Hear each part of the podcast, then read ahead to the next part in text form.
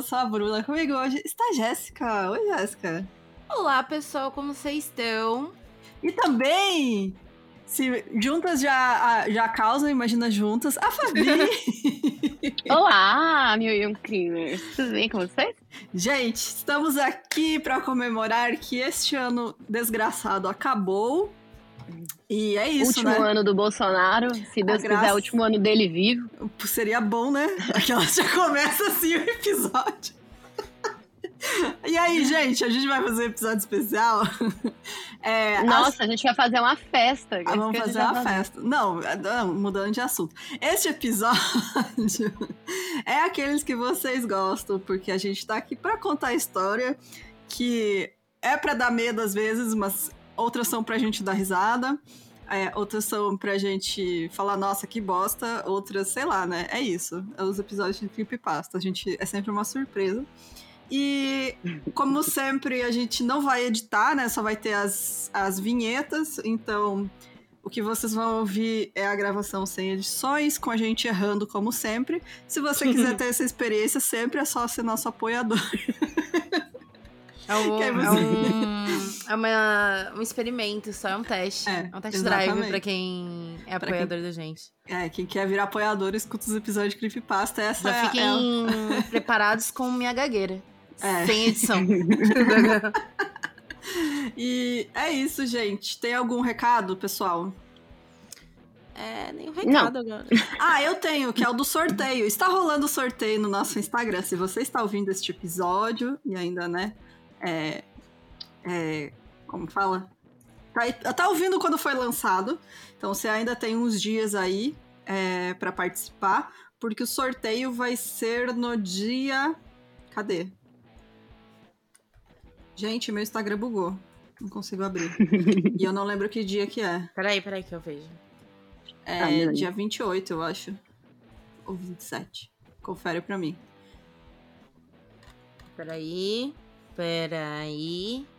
É que eu tô com o modo Dia ativado. 28, 28. Dia 28, então, temos aí o nosso sorteio do Instagram. E para quem é nosso apoiador aí com, com dinheirinho, né, que nos apoia financeiramente, vai ter um sorteio à parte, daí não precisa fazer nada para participar, só ser apoiador. Que aí também vai ser no mesmo dia. Aí eu vou, eu vou divulgar para os apoiadores diretamente e no Insta a gente vai postar o resultado do sorteio. E A única É coisa que eu tenho pra falar é que se Hum. vocês tiverem historinha aí pra contar de medo, manda pra mim no milioncrimes.gmail.com. Isso aí, pode mandar, gente. História que você escreveu também é bacana, porque a gente faz Uhum. esses episódios de Creepypasta Uhum. também. Então, se você tem uma história de terror que você escreveu, que seja legal, enfim, qualquer coisa, gente, relato. Eu conto tudo lá, gente. E também sugestão de caso e etc, etc, etc. Vocês já sabem. E aí, é, só quero desejar então pra todo mundo, não vou deixar pro final, um feliz ano novo, feliz Natal aí pra quem comemora. É, boas festas, né, pra todos. E comam bastante, bebam bastante, quer você esteja sozinho ou acompanhado. E a gente volta aí no ano que vem, no dia 11. As gravações voltam no dia 9 e a gente volta a postar episódio no dia 11. Então vocês vão ficar aí duas semaninhas é, tendo que ouvir episódios repetidos. Mas então, Dá beleza. tempo de vocês maratonarem, verem aquele episódio que vocês pularam aquela semana que estavam ocupados. Verdade. Ou reverem, ou reouvirem. Reouvirem. Ouvirem E- falarem, nossa, como vocês são maravilhosas, nada disso da gente. E Então é isso, né, gente? Bora pro episódio de hoje. Bora.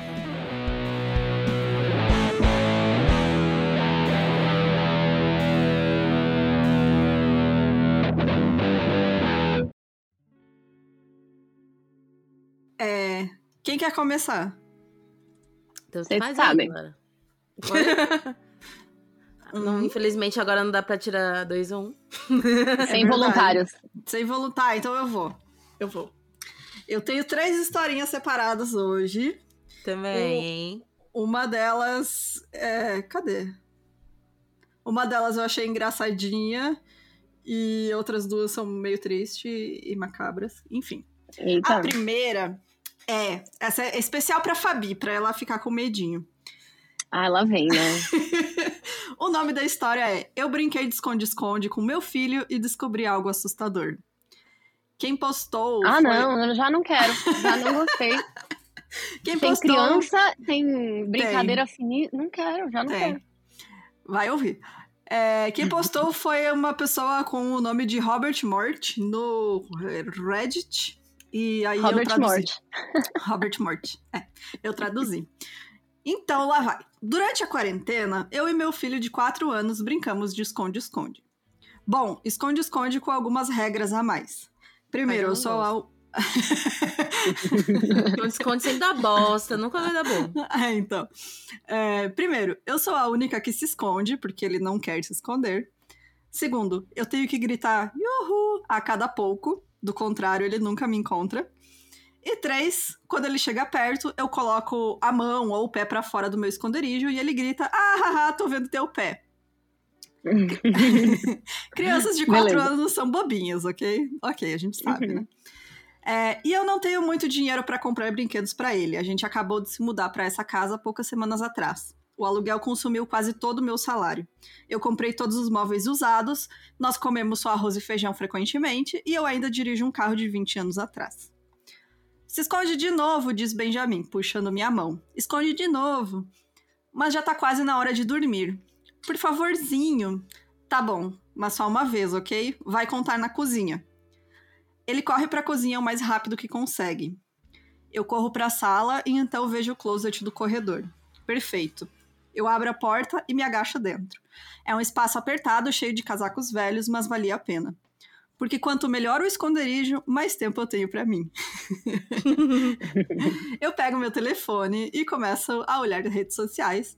Logo eu escuto os passos abafados dele pela sala de jantar. Eu espero um minuto, quando ele não aparece estar vindo na minha direção, e abro uma fresta na porta. Eu grito, Yuhu! Os passos ficam mais altos. Eu escuto as risadas dele enquanto ele chega perto, então ele sobe as escadas. Mas que besta. Eu adoro a mãe chamando o filho de besta, né? É, É o capeta, não é o menino. Não era o menino. Era um demônio. eu abro um pouco mais a porta em tempo de ver seus pezinhos nos degraus. Então eu dou de ombros mais tempo pra mim. Eu me escoro no chão e pego meu telefone. Mamãe, eu escuto ele rindo no andar de cima. Mamãe, cadê você? Eu sorrio. Eu imagino se foi uma mãe que inventou o esconde-esconde. É genial. Você ganha Ah, alguns É preciosos divertido mesmo minutos. pras crianças. Pra... É. Nossa, meus quando eu era pequeno, quando meus Ah. primeiros eram pequenos, eu amava. Falava, Eu vamos brincar de esconde-esconde. gato-guia. Gato Mia. Porque eles iam e nunca Ah. mais voltavam. Eu terminava de ver minha série em paz. É o que eu essa ouvia mãe minha tá fazendo, música. É, respondia exatamente. meu zap. Que alegria. Que alegria de brincadeira. O que, que Eu é o brincava de gato mia, que é basicamente essa brincadeira aí, só que tipo, você se esconde, aí a pessoa que tá procurando, ela fala assim, ai, eu não lembro o que ela fala, mas é alguma Não. coisa tipo gato mia. Aí a pessoa que tá escondida fala miau. Aí a pessoa Não, amiga, mas é no escuro, pro gato Mia. É... É tipo, Ah, eu você não fica sei, eu no- brincava com meus amigos e no final todo mundo se pegava. Era É, isso. é, então, porque é isso, é um quarto escuro. Sil, né? É um, quarto, é um quarto escuro que você, tipo, tem que ser um quarto sem fresta de luz nem nada. Aí todo mundo fica ali. Tem uma pessoa que é o pegador. Aí fala, o gato mia. Aí Era alguém eu. tem que miar. E aí vão os outros. E a pessoa tem que achar no escuro, só pelo Ah. som da voz. Só que aí nisso rola bulinação, né? Ah, Não, foi já, aí- já é adolescente, aí, né? O meu despertar rola. pra bissexualidade foi o gato mia. Porque, né, você não Você sabe. tá que- ali, tá? é, É, tá não, no tô no escuro. escuro aqui, ó. Não sei de nada. 15 anos, né? Ai, gente. 15 bom, anos brincando de de esconde-esconde. É, é, a brincadeira do adolescente é essa, né? Esconder a, esconder a cobra. Desculpa. Ai, que horror. Bom, voltando, né? Pra brincadeira de criança, não de adolescente. É, só que aí a brincadeira é o que. Olha, gente, já, que ódio Ah. desse menino, que já é o demônio. Eu sei que não é a criança, os pezinhos, pelo amor de Deus. Bom, é, imagino que, que foi uma mãe que inventou esconde-esconde. É genial. Você ganha alguns preciosos minutos longe do seu filho e eles nem podem fazer muito barulho. Mas você está brincando com eles ao mesmo tempo. É, é, é, é muito bom. Yuhu! Eu paro. Cada músculo do meu corpo congela. Mas eu escutei, claro como a luz do sol, uma voz suave e clara chamando no andar de cima. Ah. Não foi ela, tá, gente? Era outro Yuho. Não, Mas eu e não, não, Benjamin- não, não, não. Mas eu e Benjamin estávamos sozinhos em casa. Ai meu Deus, tem alguém na casa e o Benjamin. Eu pulo pra fora do armário chamando: Benjamin, onde você está? Eu escuto os passos Eu- dele. Não, Ah, não, não. fala. Não, continua. Não, continua. Eu escuto os passos dele no- co- correndo no andar de cima. Ele está rindo, vindo em minha direção. Eu não consigo me mexer, eu não consigo respirar. Eu finalmente grito: Benjamin! Mais risadinhas. E a voz do Benjamin dizendo: Ah, eu tô vendo teu pé. Puta que pariu. Não, Mas não, que que não. eu devia ter não. tomado banho antes de gravar essa merda? Agora, como que eu vou tomar banho sozinha, mulher? Nossa, Jéssica, eu tô passando pelo mesmo drama. Perdeu Vou tudo. dormir fedida. Vou- Vou dormir sozinha fedida. mesmo. Vou dormir sozinha mesmo. Vou dormir fedorenta. Banho é coisa de gente suja. É. eu corro pras escadas, gritando por ele. Eu entro no quarto dele, mas ele não tá lá. Apenas sua cama vazia. O cobertor amontoado por cima. Eu corro de volta pro corredor. Benjamin? Mas eu não escuto nenhum passo, nenhuma risada. A casa agora estava completamente silenciosa. Eu poderia ouvir um alfinete caindo. Eu corri pro quarto de visitas. Estava vazio. Corri pro closet, abri e olhei de cima a baixo. Nada. Tropeçando de volta pro corredor, eu fui até meu quarto, o único que faltava. Eu corri pra dentro e acendi a luz. Vazio. A pilha de roupa suja no chão intocada, o guarda-roupas aberto com minhas roupas dentro. O coração acelerado, corri pro outro lado da cama, também vazio. Olhei embaixo da cama e nada. Mamãe, mamãe! Alívio me preencheu quando escutei aquela voz. A porta do banheiro abriu uma fresta e o olho azul me espiou, cheio de medo. Uh-uh. Eu corri e o agarrei. o abracei. Então eu ergui e saí do banheiro. Os olhos dele ainda estavam arregalados de medo. E eles não estavam olhando pra mim. Eles estavam Hum. olhando em um ponto acima do meu ombro. Eu me Uhum. virei. Não, não. Levou um momento pra eu perceber, então eu vi. Eu encarei o guarda-roupas, paralisada, minha pulsação em meus ouvidos. Ah, puta que me pariu. Cadê meu cobertor? Nas sombras, saindo debaixo da bainha dos meus vestidos e casacos, tinham dois pés. Ah, não. Em momentos não, assim, não, não. Em momentos assim, o cérebro não funciona direito. É muito lento e sobra apenas o instinto. A coisa mais inteligente teria sido se trancar no banheiro e tentar fugir pela janela. Mas ao invés disso, eu apenas corri para o corredor o mais rápido que pude. Enquanto eu descia as escadas, eu escutei os passos pesados, devagar e regulares, ressoando pela casa. Eu ainda podia ouvir eles dentro da minha cabeça enquanto corri para o vizinho e gritei por ajuda. A polícia veio. Eles fizeram uma busca na casa. Eles não encontraram nada, nenhum sinal de arrombamento. Eles prometeram que iriam patrulhar minha rua pelos próximos dias, mas era o máximo que podiam fazer. Eu decidi ficar na casa de amigos por algumas semanas até me sentir segura de novo. Mas toda vez que eu fechava os olhos, eu podia vê-los. Aqueles dois pés que pareciam estranhos de algum jeito, inchados como se cheios de água. Hum. Muito cinzas para pertencerem a qualquer pessoa normal, unhas pretas e rachadas. E eu penso de volta no Falei que era o demônio? Falei? Falei que era o demônio? Para de balançar dessa cadeira, ô Bruna. Puta que me pariu. Tá fazendo mal barulho do nada. Não sou eu, não. Também não Ah, sou tá eu, que não. ótimo. Eu tô numa cama. Assim,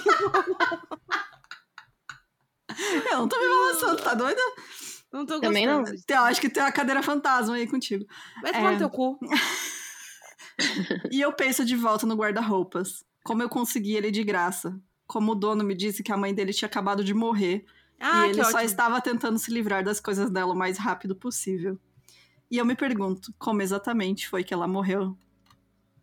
E é isso, gente. Não, não. Essa é a minha história. Não, a não, véia do não, não, não, guarda-roupa é mais uma coisa para assombrar vocês agora com os pés fedidos. Eu dei o pé, gente. Ai, não dei o pé aquela, né? Veio só um pé fantasma, em vez de ser o mãozinho, é o Ai, gente, pezinho. eu achei horrível, pelo amor de Deus. Vai tomar no teu cu. Essa é pra começar, depois as, as outras são mais leves. Ah, vai se fuder, Bruna, pelo amor de Deus. É isso, não brinque de se esconder. Eu devia ter pego de uma diária, entendeu? Pra essa desgraçada aí ficar com cagaço. Ai, bom, quem é a próxima? Posso ser Pode eu? ser eu? Ah, Vai, já. Ah, não, eu quero. Agora, eu quero- tem, agora todo mundo é voluntário. né? Vai lá, gente. Eu quero ler o comentário da Carol, que é o verdadeiro terror é essa mãe ter largado a criança de 4 anos sozinha na casa com escada. É Exatamente. isso, né, gente? E Ela também falou que era escada. o chupacu de Goianinha. O chupacu de Goianinha, esse é sempre o terror. É, o meu, o meu, minhas creepypastas hoje estão temáticas como vou estragar sua infância. Então é isso. O primeiro vai ser Teletubbies e o universo do meio. Ô, amiga, eu ia comentar isso antes que você comentou que pegou do Teletubbies. Teletubbies vai voltar, né, na Netflix agora. Voltou já. Voltou? ah, achei que ia demorar. É, então. Não, não, Então, já voltou. Já voltou. Agora, vamos lá a traumatizar uma nova geração. Sim. Ai, gente, eu amava Teletubbies, docinho gostoso, essas coisinhas. Vamos lá. Quem assistiu os episódios bobos de Teletubbies nunca iria imaginar que existe a possibilidade de conter neles uma verdade perturbadora. O programa produzido pela BBC em parceria com a Ragdoll tinha um propósito nobre de divertir o público infantil.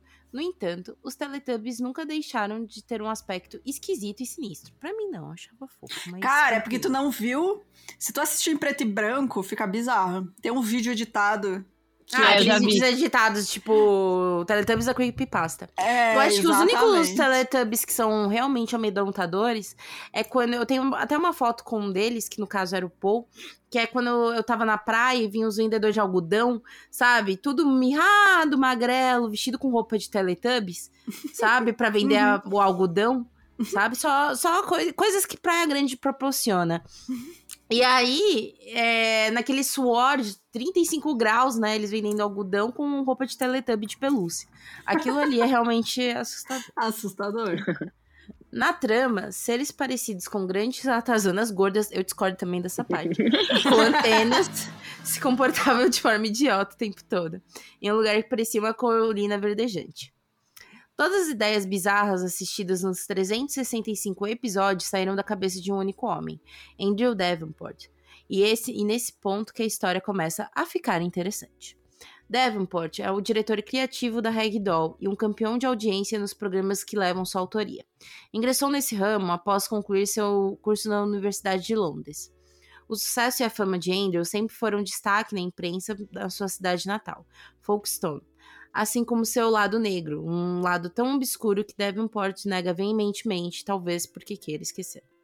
Durante sua infância, Andrew teve problemas na escola, sendo obrigado a estudar em um colégio que era tipo uma escola militar nas proximidades de Folkestone e tinha uma má fama de maltratar seus alunos. Nesse período, Davenport compulsoriamente se submeteu ao rigoroso plano de disciplina no colégio. Dentre os eventos desse plano estavam passar um final de semana em uma base militar onde a atual RAF Mintil Hill Station em Hagrogate, um negócio assim. Depois dessa viagem, tor- voltou transtornado. Aquele menino, sempre elétrico, vo- voltou com uma como uma criança séria, sem expressões.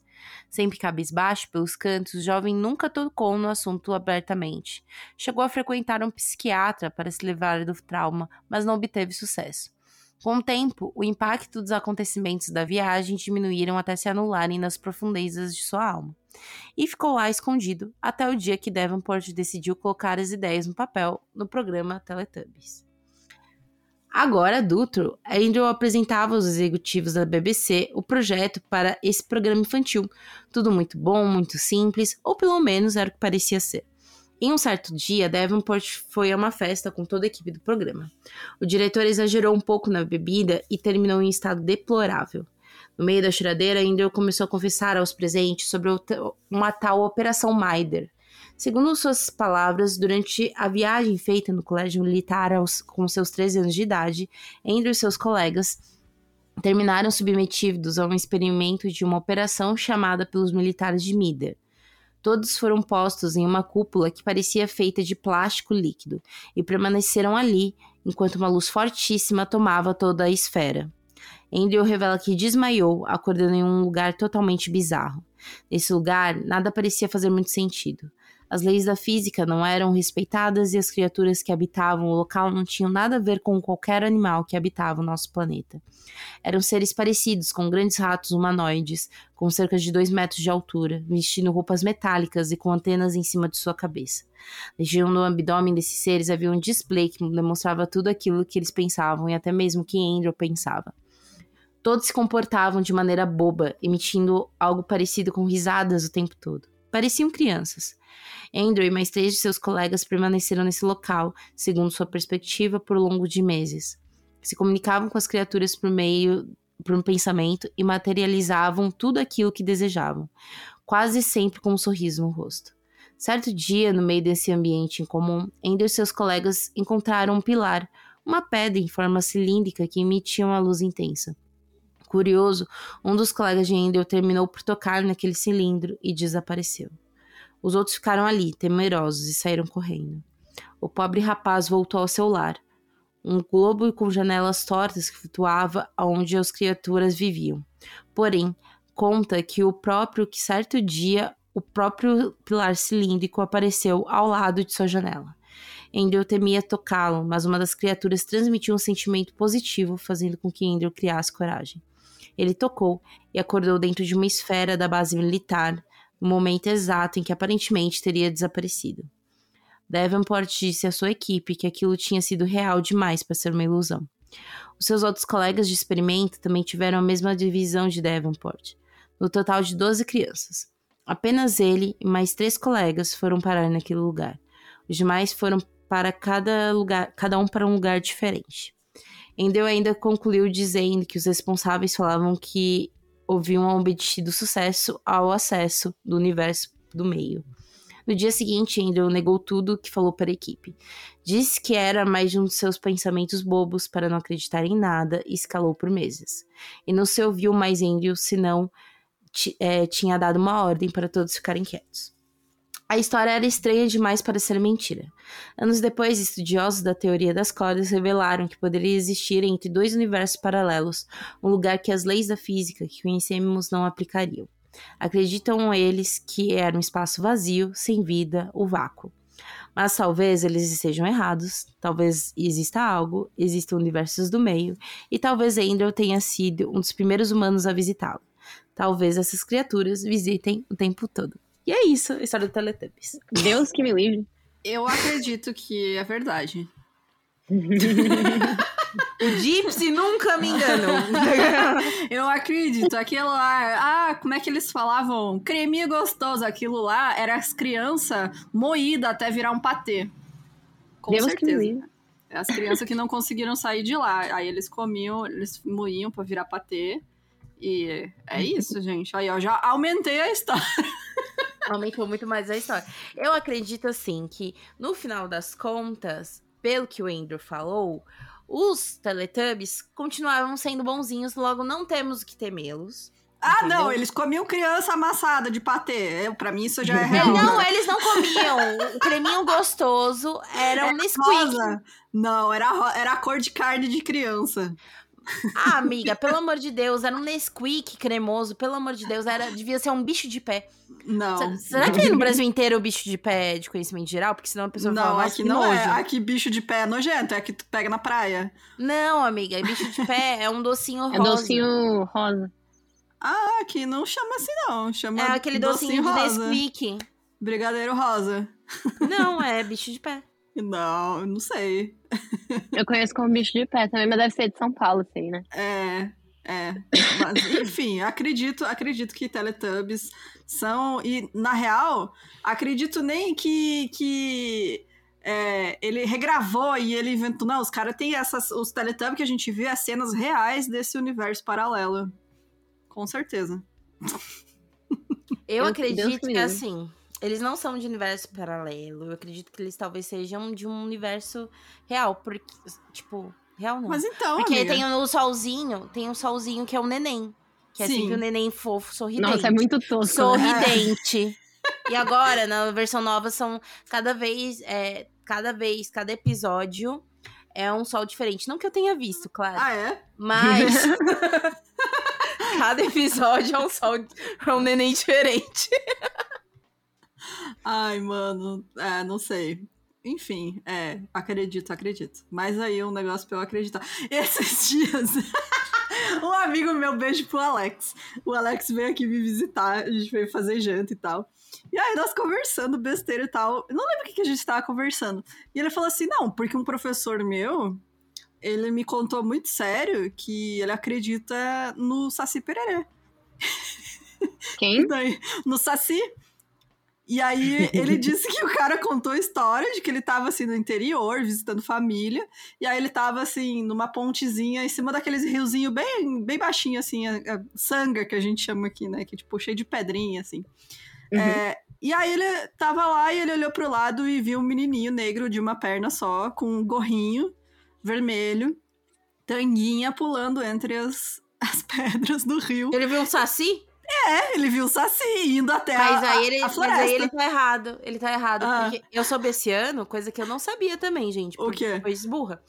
Que o Saci não era negro, ele era indígena. Diz que ah, é? só foi colocado como negro dentro de histórias tipo do Monteiro Lobato, porque ele tinha um viés racista.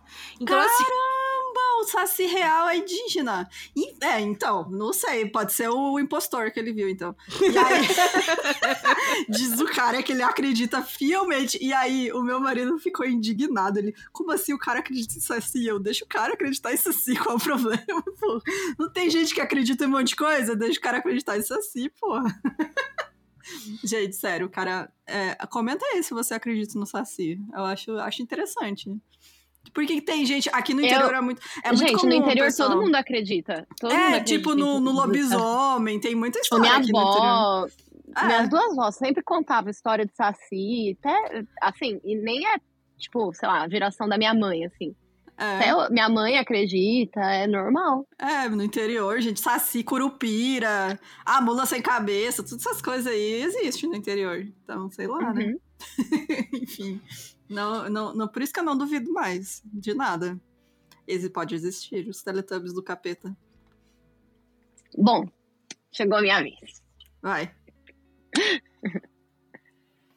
Bom, gente, eu fiz a mesma coisa, traduzi uma história. Na verdade, eu dei uma adaptada nela porque tava meio sem noção aqui, mas é uma história do Red. Enfim.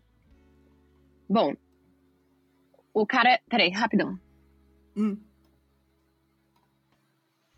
O quê? Voltei, voltei, voltei. ok. Desculpa. A história começa assim, ó. No meu último semestre da faculdade, eu fui agredido por um outro aluno.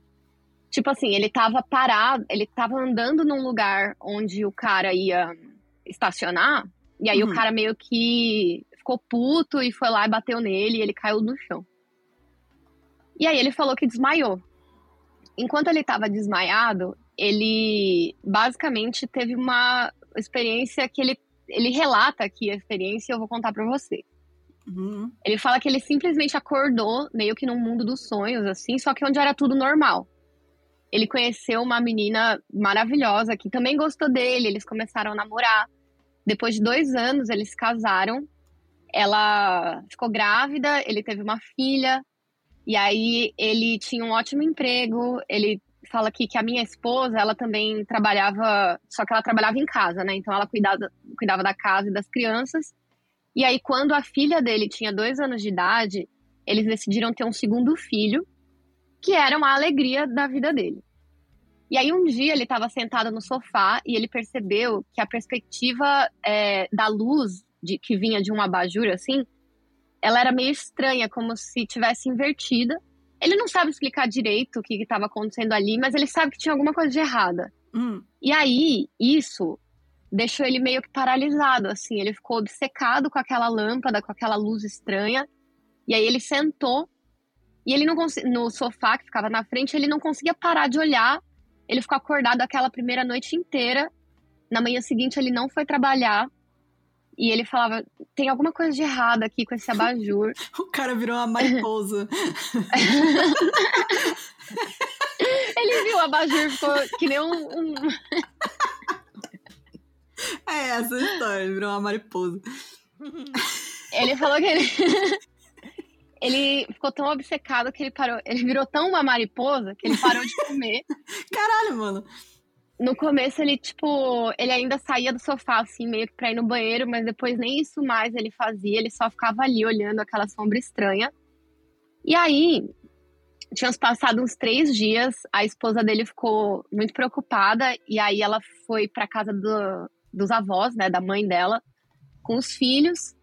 E aí ele falou que do nada ele teve uma meio que uma epifania, assim, sabe? Ele falou: Nossa, mas essa lâmpada ela não é de verdade. Uhum. Essa casa ela não é de verdade. Nada é de verdade. E aí a lâmpada foi ficando é, cada vez mais escura. Ainda estava tudo meio invertido. E aí ele falou que ficou tudo preto e começou a ouvir umas vozes bem de longe, assim, uns gritos. E aí, quando ele percebeu, ele sentiu uma dor terrível. E ele abriu os olhos e percebeu que ele estava na calçada, rodeado de várias pessoas que ele não conhecia. Caralho, várias pessoas mano. falando ao mesmo tempo. Ele estava completamente confuso. E aí ele falou que tinha um policial lá que levou ele pra calçada, porque ele estava meio que no meio da rua. E, e ele foi levado para o hospital de ambulância, fez um monte de tomografia e tal. Só que aí, o que, que acontece? ele passou uns três anos meio que numa depressão assim horrorosa, porque ele estava de luto, porque ele perdeu a esposa, os filhos, ele tinha uma família ali que ele conhecia, sabe, que ele tipo interagiu. Para ele passou tipo anos nessa fantasia dele. Meu Deus. E na verdade, e na verdade foram tipo minutos, sabe? Ele só tinha apagado por causa do cara que bateu nele. E e aí ele ficava tentando lidar com esse negócio que aquela família nunca existiu, que aquela vida dele nunca existiu, né? Ele tava com medo de tá ficando louco mesmo.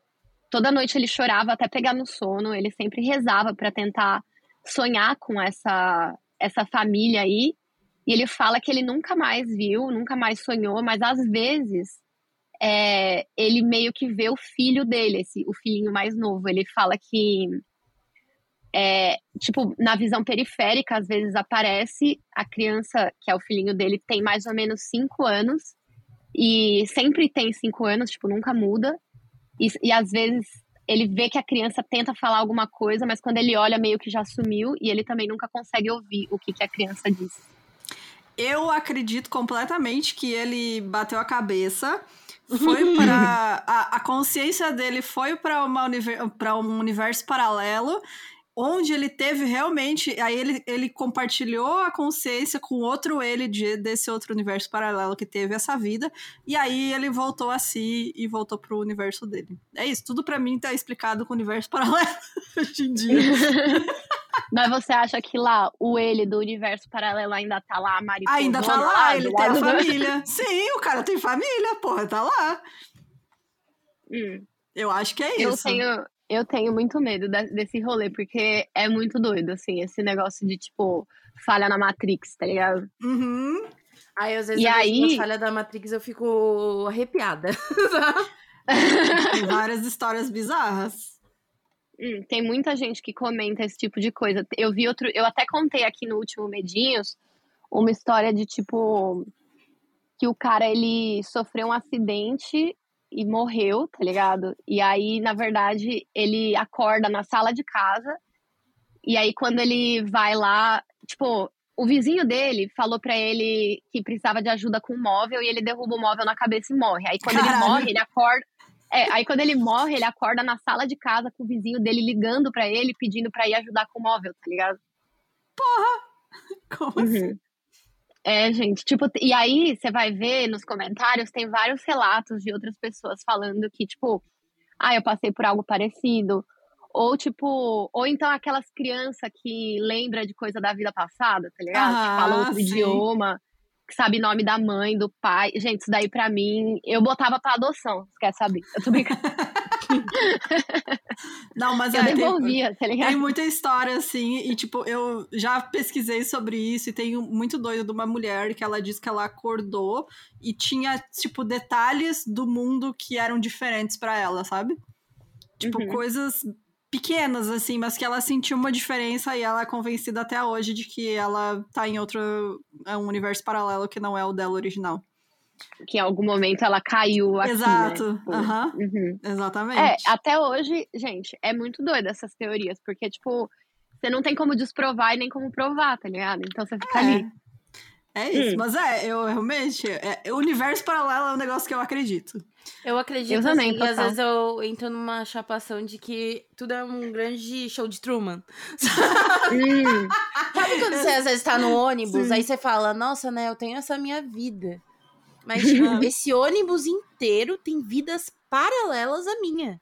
Que nada tem a ver com a minha vida. É, isso é muito E louco, eles né? têm os problemas deles. as É. tre- Vocês entenderam o que eu tô Sim, dizer? você tipo, tem parar um pensar ali, tá é, ligado? que as É. outras pessoas têm com tanta consciência quanto você tem. E que elas têm vidas Exato. além de. É de muito que doido isso. a pessoa não é. A pessoa que tá no ônibus, tipo, e que, sei lá, é, é, pediu a mochila pra eu segurar a mochila dela, sabe? Uhum. A função dela, a função dela não, no mundo não foi ele vir parar o ônibus e eu ser gentil e segurar a mochila.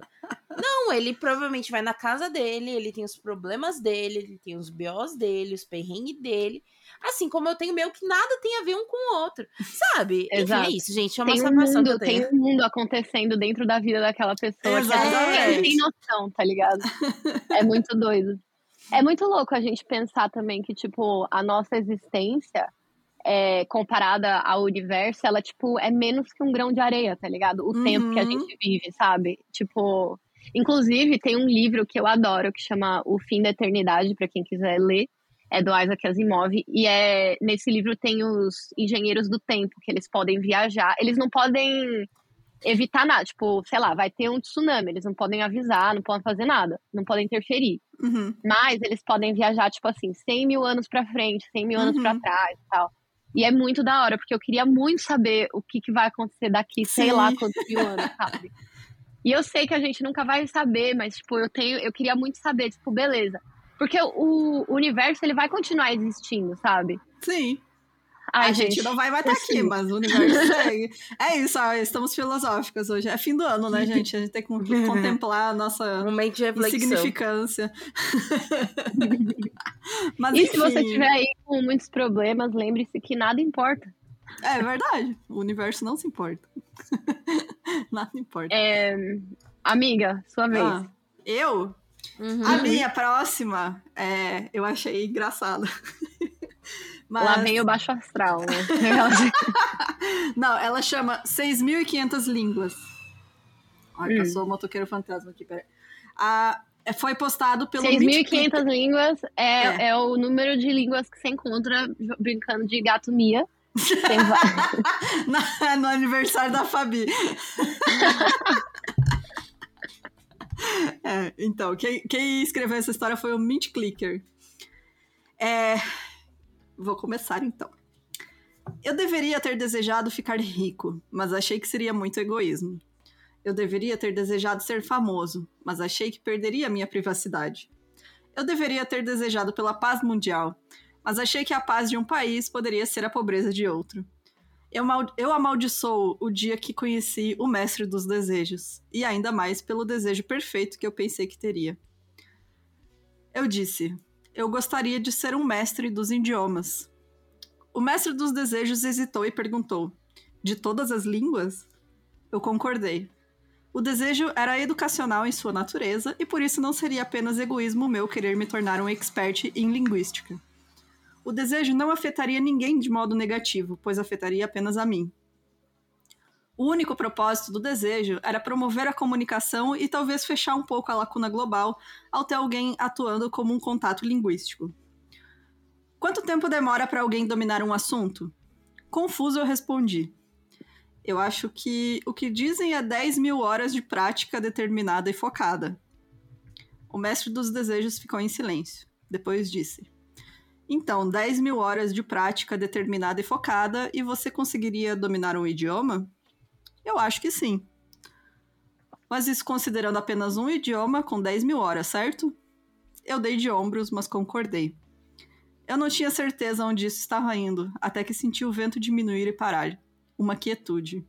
O som ambiente da cidade era agora um silêncio ensurdecedor, e de repente, eu fui retirado da frente do mestre dos desejos e colocado em meu escritório, com apenas uma caneta, um bloco de papel e um dicionário de inglês. E as portas se trancaram. Novamente confuso, Eu perguntei em voz alta para ninguém em particular. O que tá acontecendo? Porque eu tô na minha casa com um dicionário na minha frente. Uma voz desencarnada respondeu. Isso é para lhe dar a prática determinada e focada que você precisa.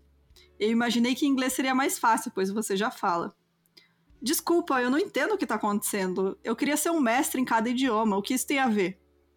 A voz ignorou minha pergunta e continuou. Depois nós podemos ir de idioma para idioma em ordem alfabética. Eu espero que você esteja ansioso pelo Afrikaner depois dessas primeiras 10 mil horas.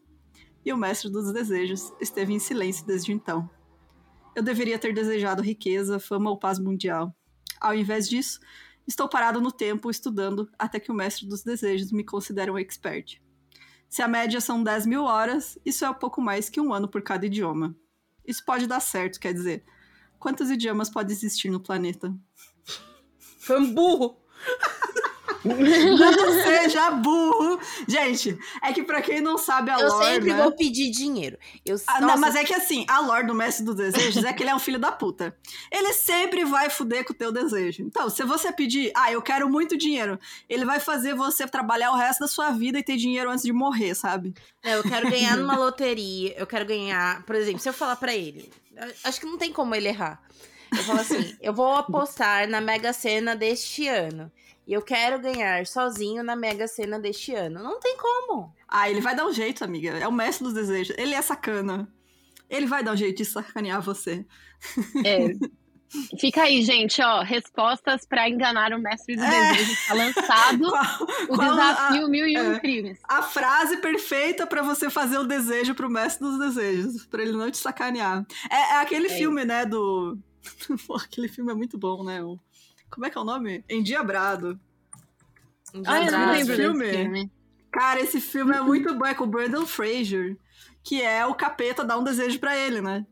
E aí Sim, nossa, eu amava. ele faz um acordo com o capeta. E Nossa, aí cada e cara, é crush naquela bom. capeta. É, a capeta é linda.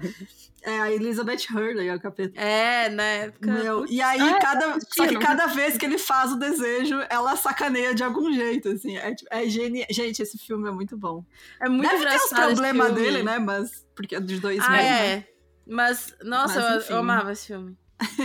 É Vou essa assistir, vibe. eu nunca vi. É, é bem engraçado, assim. É, claro, é bem problemático, né? Porque a época, né, gente? Mas é isso, é, é engraçado. Porque ela sempre sacaneia ele. Ai, gente, é. É isso. Que é a, Bora, a, a Jéssica. Jéssica. Tô indo. Tô indo aonde? Chaves, um macabro episódio que espantou a Televisa.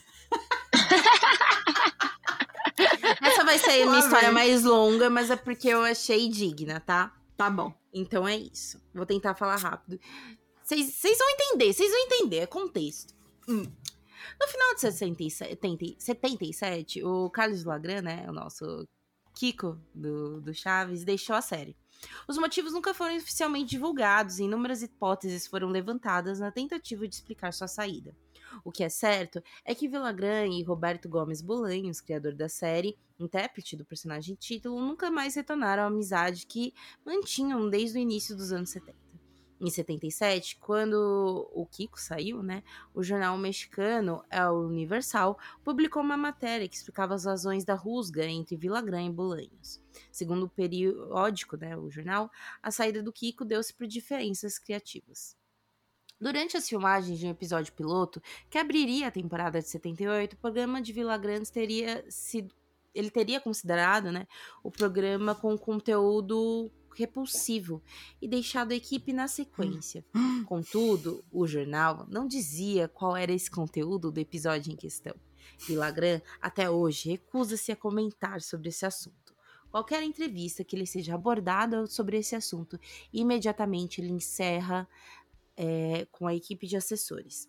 Supostamente, o jornal teve acesso a uma cópia do roteiro do episódio em questão, mas não publicou nem mencionou nada acerca de seu conteúdo. Isso seria fruto de um acordo entre a diretoria do periódico com altos executivos da Televisa, que desembolsaram uma quantia substancial em dinheiro para evitar a publicação desse roteiro. Olha só, galera! Eita, mistério, mistério. Mistério no mundo do Chaves. É dito que as cópias de tal roteiro sobreviveram guardadas por funcionários do jornal. O episódio piloto chegou a ser gravado e mesmo editado para posterior apresentação perante os executivos da Televisa. E é dito que eles teriam ficado horrorizados com o conteúdo. Se você soubesse o, aconteceu, o que aconteceu, ficaria horrorizado. enojado. enojado. Um diretor de programação da época teria dito que o programa era absolutamente impróprio para crianças e, na verdade, absolutamente impróprio para qualquer um. Eita, Olha só. A gravação original deste episódio foi destruída pela Televisa, assim como destruiu várias coisas na Televisa, pelo amor de Deus. é, Teve incêndio lá, enfim. verdade. Contudo, uma cópia clandestina, sempre tem um, foi feita por um funcionário da emissora. Essa cópia teria sido vendida para um colecionador argentino em 96, numa transação que teria envolvido algo em torno de 4 mil dólares, o que eu achei pouco, né? Porque É pouco, é pouco. joga aqui, ó, no que, que se tem uma galera fã de Chaves, é a galera do Brasil. Se joga É aqui pros verdade. fãs, menina. O depoimento a seguir é um compêndio de declarações de todos os funcionários da Televisa que, na época, foram submetidos à exibição do programa. Todos eles pediram para não serem identificados. Poucos chegaram a ver o episódio finalizado e editado, e alguns desses já vieram falecer. A partir da temporada de 1974, Chaves foi ganhando destaque para a programação da Televisa e conseguindo cada vez mais sucesso junto aos públicos. Bolanhos, porém, o artista inquieto, queria introduzir mudanças ao programa. Poucos sabem, mas na época, Bolanhos fazia planos para escrever roteiro de mistério e horror e abandonar o humorístico. E aí, galera, que começa Hum. o ler. Estou interessada, queria ler esses livros aí, esses roteiros. Nossa. Em 75 ele começou a introduzir essas coisas, então neste ano ia ao ar a célebre episódio em que Chaves, Kiko, nesse ano foi, né? O episódio que, gente, um dos meus favoritos. Hum. Que Chaves, Kiko e Chiquinho entram na casa da Dona Clotilde. De Ai, lá é muito Ai, eu bom, amo esse episódio. Ai, é muito bom, gente. Sério, toda vez que eu, eu escuto alguém Sim. falando miau, eu falo outro gato. O gato! Ai, muito bom. Originalmente, o roteiro previa que a incursão deles à Casa de Bruxas realmente acontecia e que a descoberta deles teria implicações em episódios futuros. Executivos da Televisa interviram e impuseram o final que foi ao ar. Tudo não passava de um delírio das crianças, que é o que a gente viu, né, galera? Uhum. Mas ainda nesse ano, vai ao ar um episódio em que as aventuras atrapalhadas de Chave fazem com que os vários moradores comam insetos embebidos em gasolina, que foi aquele episódio que vocês, se Nossa, é lembram. verdade esse episódio, gente. Que é uma brisa, né? doideira. Essa é uma brisa. O roteiro desse episódio também previa um programa mais sombrio e grotesco, mas novamente foi alterado pelos diretores da Televisa que não deixavam o Chavinho brincar, né, praticamente. Nos dois anos seguintes, Bolanho continuou a introduzir elementos sobrenaturais de horror ou mistério nos episódios de Chaves. Os episódios como aquele em que as crianças assistem, assistem a um filme de terror e a saga dos espíritos zombeteiros são frutos dessa influência de Bolanhos. Fora que também tinha aquele negócio do Chaves que, aquele- me dava medo aquele episódio dos. do. como mesmo? Que Hum. tinha aqueles. ah, que eram uns duendezinhos. Ah, sim! Ficavam atrás do Ah, sofá. é a água da Jamaica. água da Ai, Jamaica. É esse, né? Nossa, Sim, é mano, que bom. ódio. Ah, eles adoram água da Jamaica. Nossa, que ódio. Episódio, dava um cagaço. Água de Jamaica. É, no início de 78, então, ele tentou mudar radicalmente o programa. O Chaves, a partir de então, seria um programa de comédia com elementos de horror, né? Mal comparado, algo semelhante à série de filmes Evil Dead. Ó, Ou seja, ó, ó, revolucionário. a reação da galera foi absolutamente negativa, né? então, por isso que o Kiko resolveu deixar a série. Hum. A partir de uma sinopse do conteúdo tão controverso, ela foi escrita a partir de diversos depoimentos de funcionários da Televisa, como eu disse. Né? O episódio começa com Chaves brincando no pátio da vila, indo pra lá e pra cá com o patinete. Kiko sai e vê sua casa, vê Chaves brincando e faz a expressão zangada. Vai até ele, segura o guidão do, pare... do patinete com duas mãos e segue o diálogo. Chaves, quem te deu a permissão para mexer nos meus brinquedos?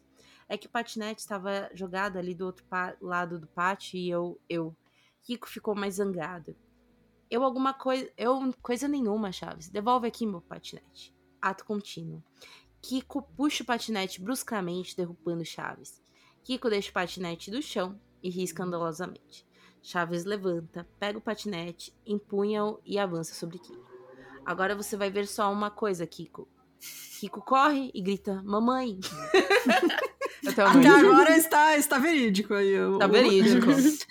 Nesse meio tempo. Eu tinha um namorado, eu tinha um namorado que ele era. A mãe dele era tão exportável que eu chamava ele de tesouro. Ai, bom, é, bom apelido pro filhinho de mamãe. Sim. Nesse meio tempo, seu Madruga sai de sua casa e toma um patinete de chaves, impedindo que ele acerte Kiko. Dona Florinda vem para o pátio apressadamente. Mamãe, ele queria me bater no patinete. Dona Florinda dá o tapa em seu Madruga e diz: Vamos, tesouro, não se junte com essa gentalha. Tá então, o roteiro tá, comum. É, o roteiro ok. okay. Volta para dentro, Kiko aplica o tradicional gentalha gentalha em seu Madruga e também volta para sua casa. Nesse momento, um primeiro plano de seu Madruga revela que seu nariz está sangrando. Ele tenta estancar o sangramento sob o olhar preocupado de Chaves, mas sem sucesso. Ambas as narinas deitam uma grande quantidade de sangue até que seu Madruga cai no chão do pátio. Caralho, mano. Olha Deus só essa agressão da Nona Florinda, galera. Corta para Kiko, Chiquinho e Chaves na escada da vila. A iluminação do cenário sugere ser noite. Os três choram muito. Em Chaves, cada, vez, cada personagem possui um modo característico de chorar, mas nesse momento não. Eles choram de forma comum aos soluços. Esse plano dura aproximadamente um minuto. Em seguida, chegam o professor Girafales e seu barriga, acompanhados de dois policiais. Eles se dirigem à casa de Ana Florinda, uma grande assassina, né, galera? O professor bate na porta e ninguém atende. Ele chama: Dona Florinda, abra a porta, por favor. Não há resposta. O professor abre a porta, os policiais entram e saem com Dona Florinda algemada. Seu rosto exibe uma imensa apatia enquanto os policiais a levam. Kiko, ao ver sua mãe sendo levada, desespera-se, tenta atacar os policiais, mas é contido pelo seu barriga.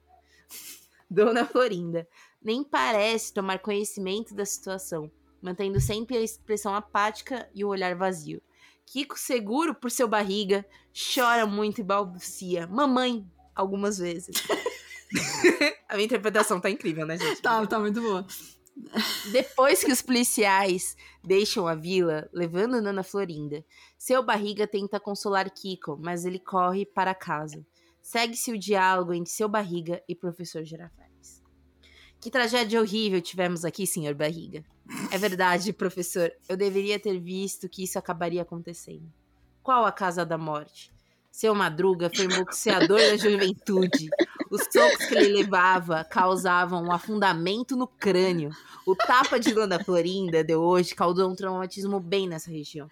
Caralho, uma mano. hemorragia cerebral e não resistiu. É, o tapa atômico, né, mano? É um punch man, a Dona Florinda.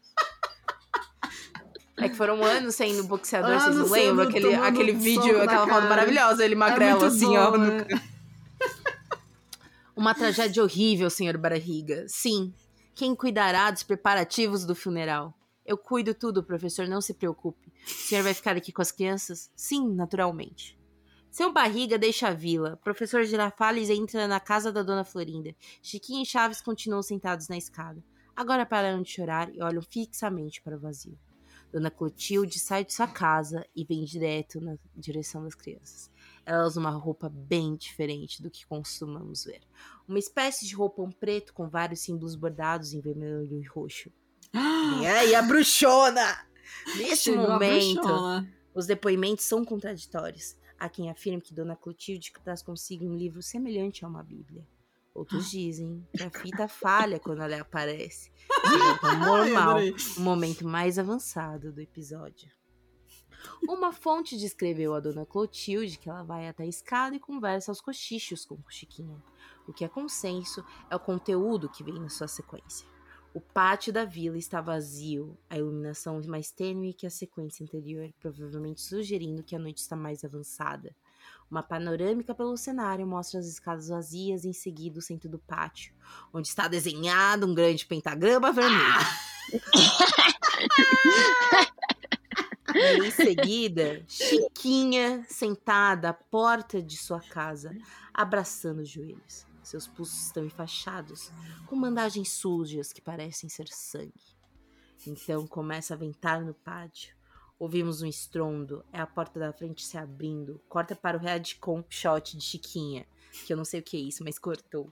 Seus olhos são arregalados e sua boca entreaberta com uma expressão de puro horror. Ouvimos um som de algo pegajoso. Nunca é possível ver claramente o que ou quem entrou no pátio. Mas planos breves de no máximo um segundo mostram uma figura magra, enrolada num pano branco, deixando atrás de si um rastro de substância pegajosa aparentemente negra. A figura aproxima-se. Novo reaction shot de Chiquinha. Agora ela sorri. A partir daí, os depoimentos novamente tornam-se contraditórios. Há quem afirme que a fita só apresentava estática depois dessa cena, outros afirmam que não, mas não souberam o que acontecia depois. Outros preferiam apenas não dizer nada. O que é certo é que esse episódio teve péssima recepção. Por que será? Junto aos executivos da Televisa. E Carlos Villagrán deixou o programa em seguida. Supostamente, uma cópia do episódio existe no acervo de um colecionador argentino, mas procurando para este trabalho, ele negou veementemente, né? O bom é que o cara já achou, o cara, o cara já negou. É Prossuí-la. E pediu para não ter o nome divulgado. Disse que Bolanhas pretendia desdobrar os acontecimentos desse episódio ao longo daquela temporada de Chaves.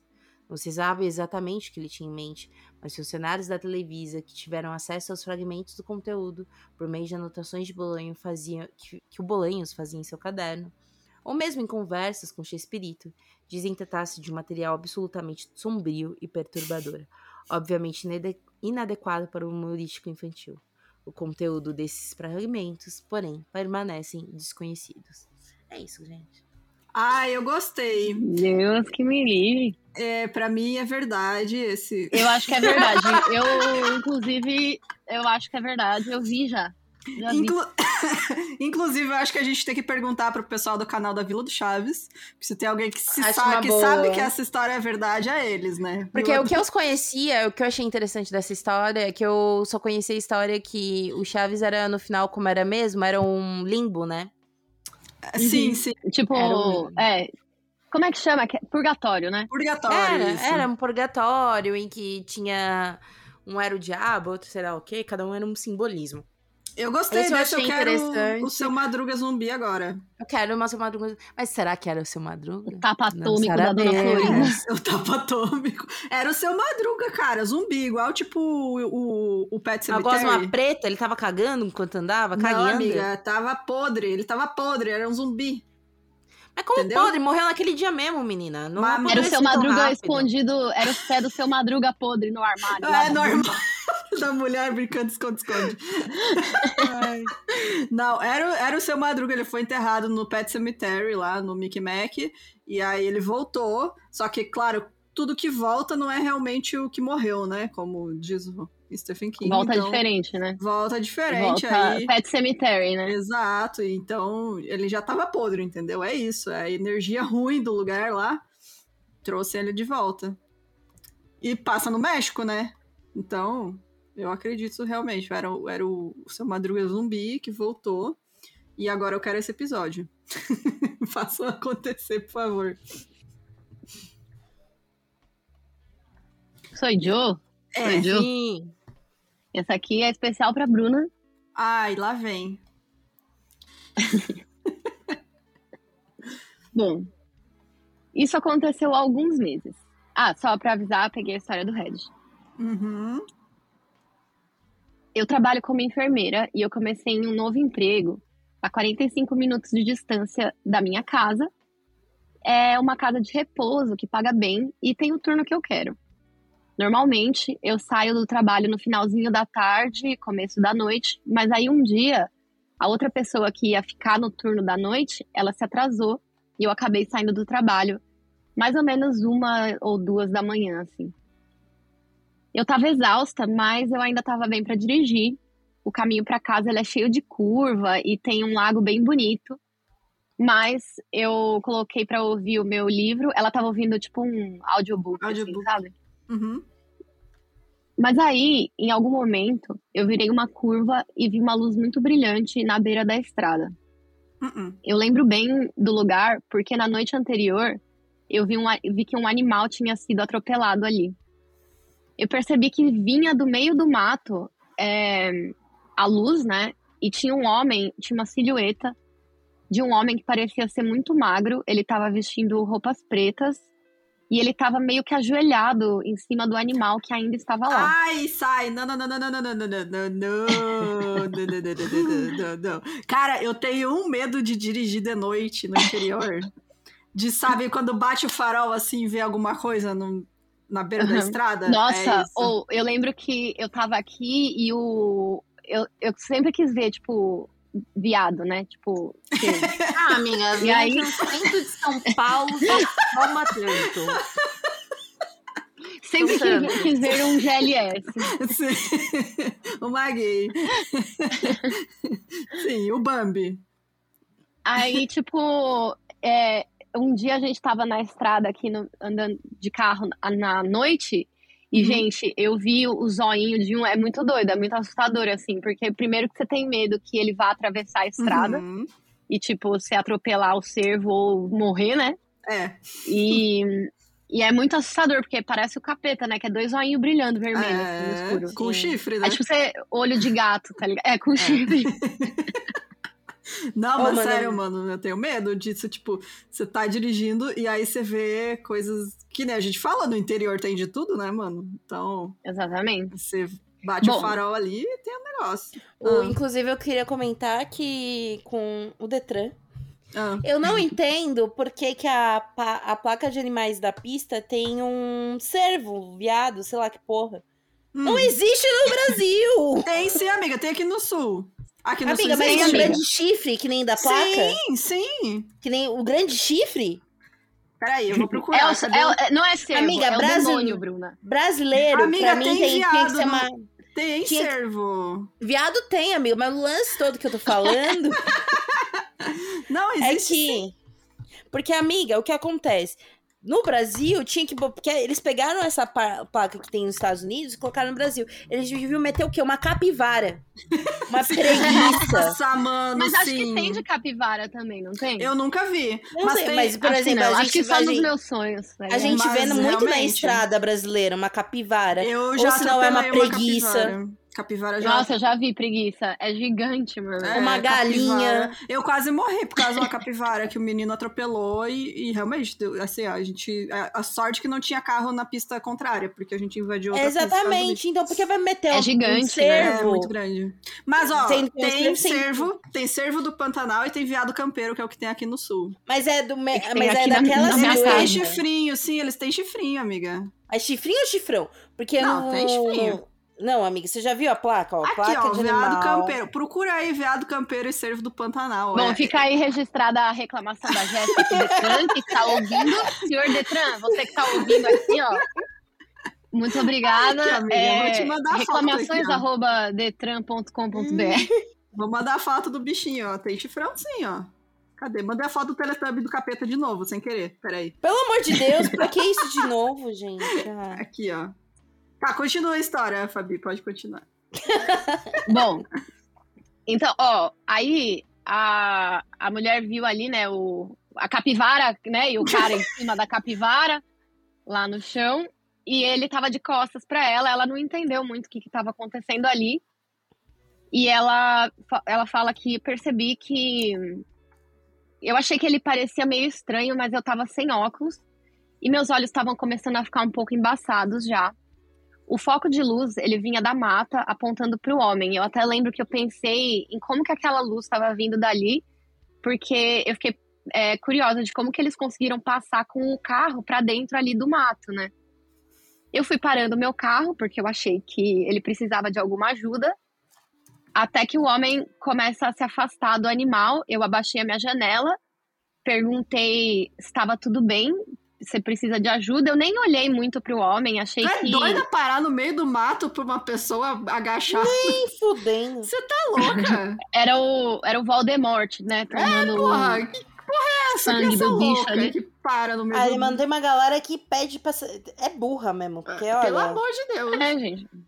Ah, Bom, eu parei o carro cerca de uns 3 metros na frente deles, né? Do homem e do bicho lá que tava morto.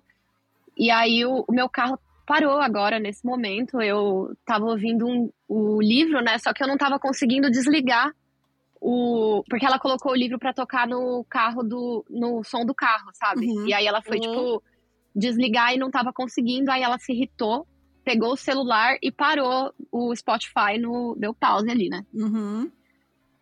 Agora, finalmente, olhei pro homem e consegui pausar o livro que eu tava ouvindo, até que eu percebo que ele não era um ser humano. Eu congelei. Na hora, eu fiquei congelada, ele se levantou e me encarou. A cabeça dele era enorme, como eles descrevem os alienígenas, com olhos enormes. Ele também era muito alto e ele começa a caminhar em direção ao meu carro. Eu não consigo respirar, não consigo me mexer. Eu senti que não conseguia nem pensar, tudo parecia congelado. Eu ouvi uma voz que não era minha, mas que parecia estar dentro da minha cabeça, e ela dizia alguma coisa como: durma. Foi como se eu tivesse piscado. Aquela criatura desapareceu junto com o animal que estava ali antes. Olhei para o relógio, quase 5 da manhã. O meu carro estava estacionado no mesmo lugar. Eu não lembro como eu parei aqui. Não sei o que aconteceu nesse tempo que passou. A minha janela ainda está abaixada. Olho para o meu celular que ainda está na minha mão. O livro que eu estava ouvindo pausado no mesmo lugar, tudo igual. Eu tento ligar para minha irmã, ela não atende. Então eu liguei para o meu trabalho. Eles responderam, eu fiquei meio sem graça e nervosa. Eu só perguntei se eu tinha esquecido os meus óculos lá. Digo que eu dormi no caminho para casa e, por favor, que não acontecesse novamente. E a mulher do trabalho ficou no telefone comigo até eu chegar em casa. Foi isso. Ai, amiga, não. Não quero. não quero, não quero mais. Não. Eu vou embora. A gente, mas assim, eu, eu- provavelmente daquela, a gente sabe que quando é gringa, quando a pessoa para pra ver alguém que tá no no Ah, meio é, né? Você é louca, né, amiga? Pelo amor de no Deus. máximo, não. no máximo, vou chamar uma ambulância. Falar, ó, É, você não para. É, você você liga pra, Não, é. pra rodovia. Liga pro Detran, né? liga pro Detran. Tem um bichinho esquisito ali, hein, galera, sabe? Fala, ó. É, então. Parar no meio do mato, eu, amiga, eu acho que não. o alien é o de menos, no caso, viu? Porque ó, o É alien é o de verdade. menos. Porque É podia verdade. ter acontecido coisa pior, viu? Podia. Cara, olha. Eu não Cuidado, vou... Bruna. eu não posso- eu Foi do posso- sul essa história. Que é no sul que tem enviado, né? Aí. então, pode não ser ET, pode ser aquele outro negócio que tem no interior O dos Estados Voldemort, Unidos. né? Não, que você não pode nem falar o nome porque você chama. Você sabe, né, Fabi? Você conhece? Não. A loira, a loira Não do banheiro? gosto, Bruna, não gosto, não gosto, não gostei. Peraí, deixa eu procurar o nome aqui que me fugiu. Fala a porque ninguém primeira fala. letra. Ninguém fala o nome, porque dizem que se você falar, você chama. E daí eles falam com um nome Fala, parecido. Bruna, não fala. Eu tô nos Estados Unidos, Bruna. Não fala o nome. Não fala que eu quero tomar banho. É... Ah, eu também. Meu namorado vai ter que ficar lá no. Michael. You're gonna Ai, have amiga, to be in the bathroom é, as é, I shower. começa, começa com scared. W. Começa com W. Voldemort. Com W? É, ah, é. A segunda letra é E? É, exato. Ai, não gosto, não gosto, já não quero. Não quero. Então. Não quero. Ai, não Tem quero. muita história disso. Pra quem não. Ó, eu vou, eu vou soletrar aí. Tá, eu não, vou não falar. vai, porque não. Não, não, fica na, não, fica na descrição do episódio, Bruna. Pelo amor de Deus. Bruna, eu tô no meio do nada, Bruna. Eu tô na puta que pariu do, do buraco. O aqui, Bruna. Não Everton. tem. de nosso- Bruna, pelo amor de Deus. tentando descobrir o nome, o Everton. É o Wellington. Wesley. É o Wesley. É o Wesley. O Wesley. É, é... Gente, é. Não É, fala. Escreve W- aí, alguém escreve. W. Não, não vai. Bruna, eu, Bruna se eu for sequestrada, Bruna, eu vou falar pra você, Bruna. É que Olha, ele tem vários nomes. Um deles é com S e o outro é com W. Se eu pensar no nome, eu corro risco? Gente, Pensar não, aquela... acho Não, pensar não. A Gente, aquela história que a gente contou do Homem Cabra entra nesse folclore disso aqui também, porque ele toma forma de outras coisas. Wes Craven. É. É, é, a Bruna acertou Alguém aqui. acertou ouvintes, aqui, ó. Alguém acertou o Alguém bingo acertou. aqui. É, mas é, então, tem muita história disso no interior dos Estados Unidos, né? E realmente, aí tá um negócio que. É, Eu não é duvido. verdade. A, a Fabi tem que se preocupar. Se ela estivesse em São Paulo, tava só. Ô, ô, pelo amor de Deus, vocês dois. Viu como eu reverto? Ó, você quis me dar medinho? Agora você vai Ó, ter medo também. Eu, vou, eu não vou dormir essa noite? Não vou, mas você também não vai. Vai mexer com quem tá quieto, vem. Tô falando Vingança sério. veio a galope, Não, é né, sério, galera? gente. Aqui, Vingança ó, veio a eu tô, tipo assim, eu tô aqui, gente, não tem nada aqui, não dá pra você ir andando pra lugar nenhum. É tudo meio do mato, tipo, não tem uma padaria, não tem um nada. É tudo, não, não- e juro pra vocês, não pode falar nada. Que ó, Ai, não pode falar da pisadeira também? Aí eu falando, né?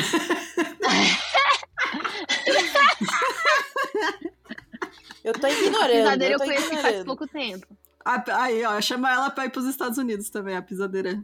Eu não sei a história da Mas pisadeira, gente. Peraí. Quando eu ouvi, eu conheci pelo, pelo Não Inviabilize, né? Tem a história lá, a pisadeira, e eu fiquei, gente, sem zoeira, uns seis meses olhando em cima dos telhados, toda vez que eu tava em casa, assim, pra ver se não tinha ninguém andando pelos telhados. Ai, cruzes! Você É uma velha pisadeira, podre, e ela apareceu- Oh, E ela entra É, na tua mulher. casa quando você tá dormindo e ela sobe em cima do seu corpo e ela te mata, é isso. ela faz... Nossa, ela deixa com falta de ar porque ela fica em cima de você. Oi, É. eu já acordei com falta de ar no meio da noite. Pelo amor de Deus. Não, mas às vezes se acordar, ela não vai embora, não. Ela te olha lá, ela tá lá, ela. Ó, não tem jeito. Eita, eita. Mas Então, ouve aí, já- fica já aí a recomendação do Não Inviabilize, de ouvir a Sim. pisadeira, o episódio da pisadeira, porque lá ela conta tudo certinho, assim, gente. E olha, eu, Vou ouvir, esse eu não escutei. Eu odeio Ideia, venha no, no Mil e Um. Crimes. Queremos Eu odeio episódios do Creepypasta. É sempre um dia horrível na minha vida. ninguém dorme, ninguém vai dormir. É isso. É... Agora sou Agora eu, né? Ou é a, a Agora Jéssica? É a Bruna. É a Jéssica. Eu. Não, eu contei a Jéssica agora. É. É Cartoon Network. Hum. Essa história. Mas peraí, sou eu, porque eu não contei minha última. Então conta você. Ah, é verdade. Depois é a Jéssica. verdade, verdade. Tá. A minha última se chama Eu Sou um Motorista para os Mortos. E foi escrita pelo. Eu sou motorista o moço- quê? Para, os Para os mortos. mortos. Uber? É, o Uber de morto.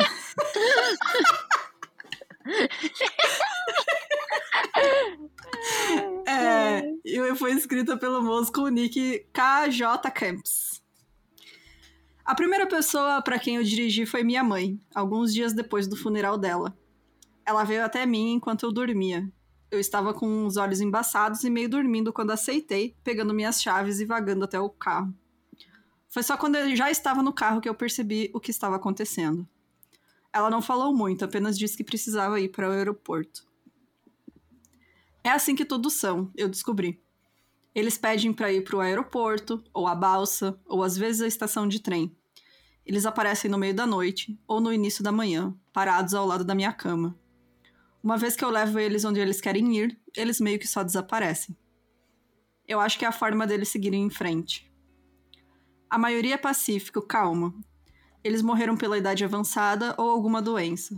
Às vezes, mas muito raramente, eles morreram em algum acidente trágico. Eles aparecem da maneira que morreram, quebrados e dilacerados. Essa se tornou minha vida até que eu conheci a Harriet. Ela era minha luz, e juntos nós tivemos um filho chamado Thomas. Eu continuei a dirigir, não frequentemente, apenas poucas vezes por semana. Harriet sabia, claro, e ela me disse que entendia, apesar de às vezes eu sentir que ela só não queria me contrariar. Então Thomas morreu. Nós sabíamos que ia acontecer: leucemia. Ele foi diagnosticado muito tarde, não muito depois do aniversário de sete anos.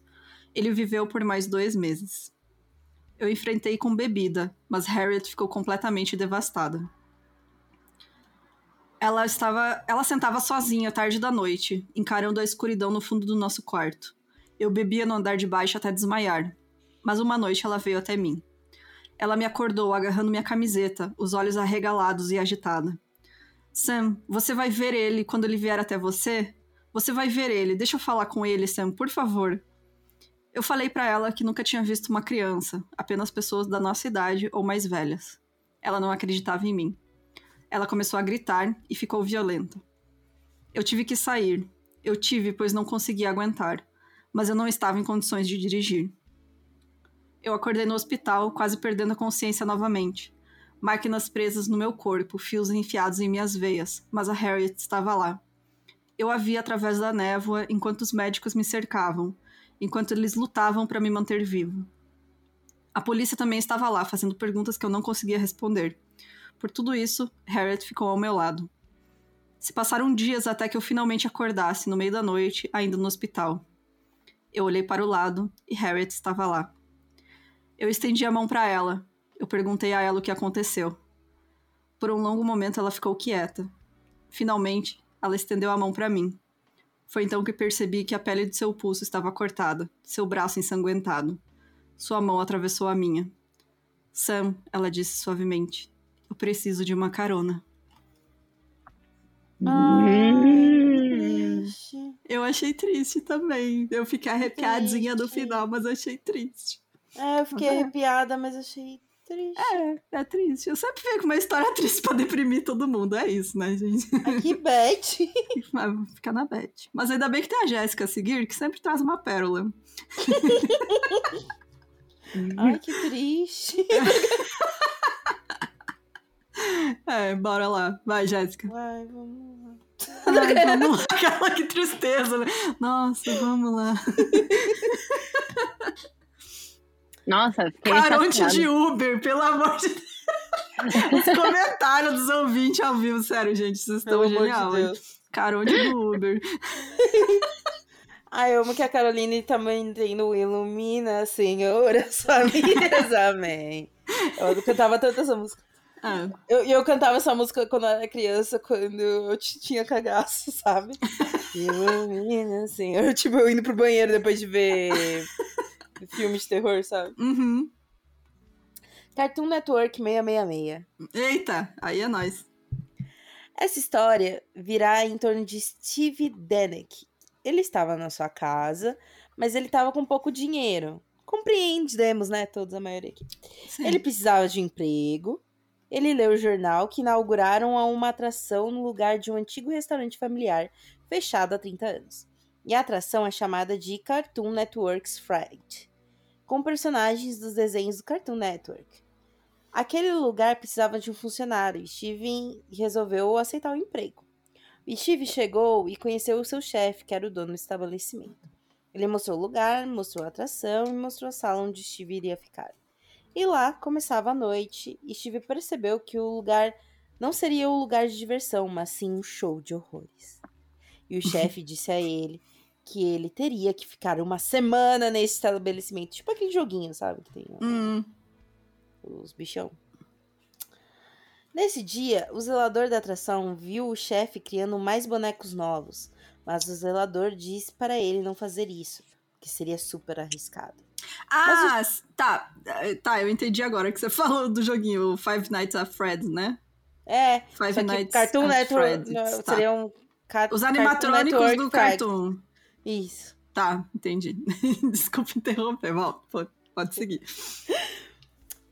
É, aquilo era muito assustador para ele. Parecia que estavam destruídos, decapitados e com manchas de sangue na boca.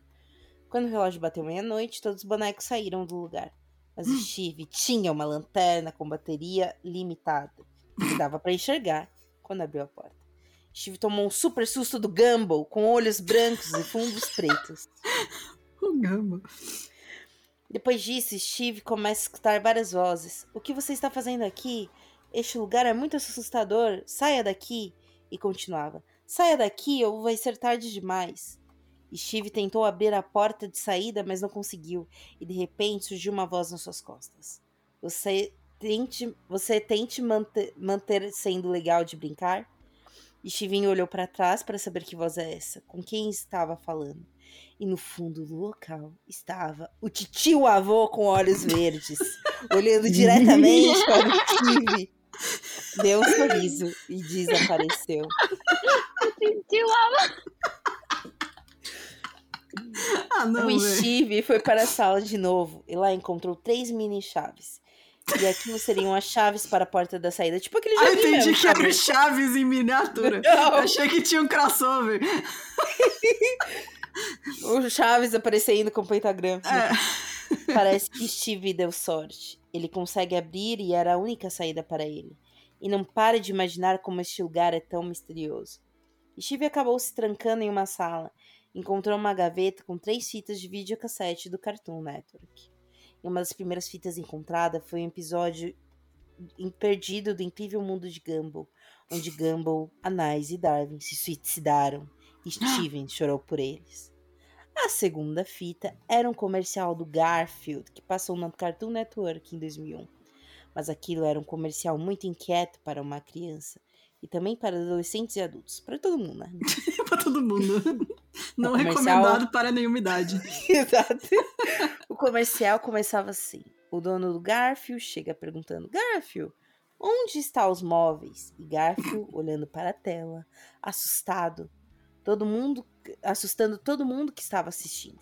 Depois o dono do Garfield chega na cozinha, ainda perguntando: Garfield, onde está a comida? E onde está o Odd? E Garfield olhava para ele com um sorriso arrepiante. E ele havia cuspido o móvel que tinha comido e o comercial termina assim. Garfield está com fome. E você é o pôster. Sábado às 18 horas no Cartoon Network. Caralho, a minha gata me acordando todo dia, seis da manhã, com fome, querendo que eu dê comida pra ela. E a última fita era desconhecida. Steve colocou o videocassete para rodar, mas de repente acontece isso.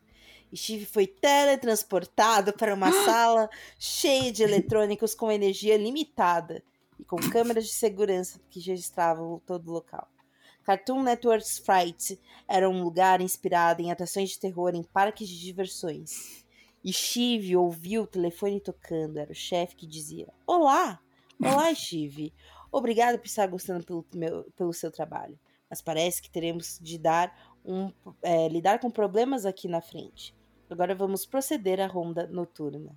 Esses bonecos são a atração do local estão ficando cada vez mais ativos, e aquelas fitas de videocassete não são iguais, desde o comercial de Garfield Macabro de 2001. Mas não sabemos ainda o que poderá estar atrás disso. Sabe aquele anúncio que apareceu quando o Cartoon Network passava Garfield, mas que estava de forma bizarra e parecia um código na tela dizendo 1618, que exatamente não sabe o que isso significa?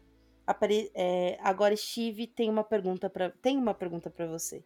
Você encontrou aquelas fitas de videocassete? O Steve respondeu: Sim, chefe. Eu encontrei aquelas fitas de videocassete é, guardadas em uma gaveta numa sala trancada com cadeado. E tinha uma chave com acesso a essa sala.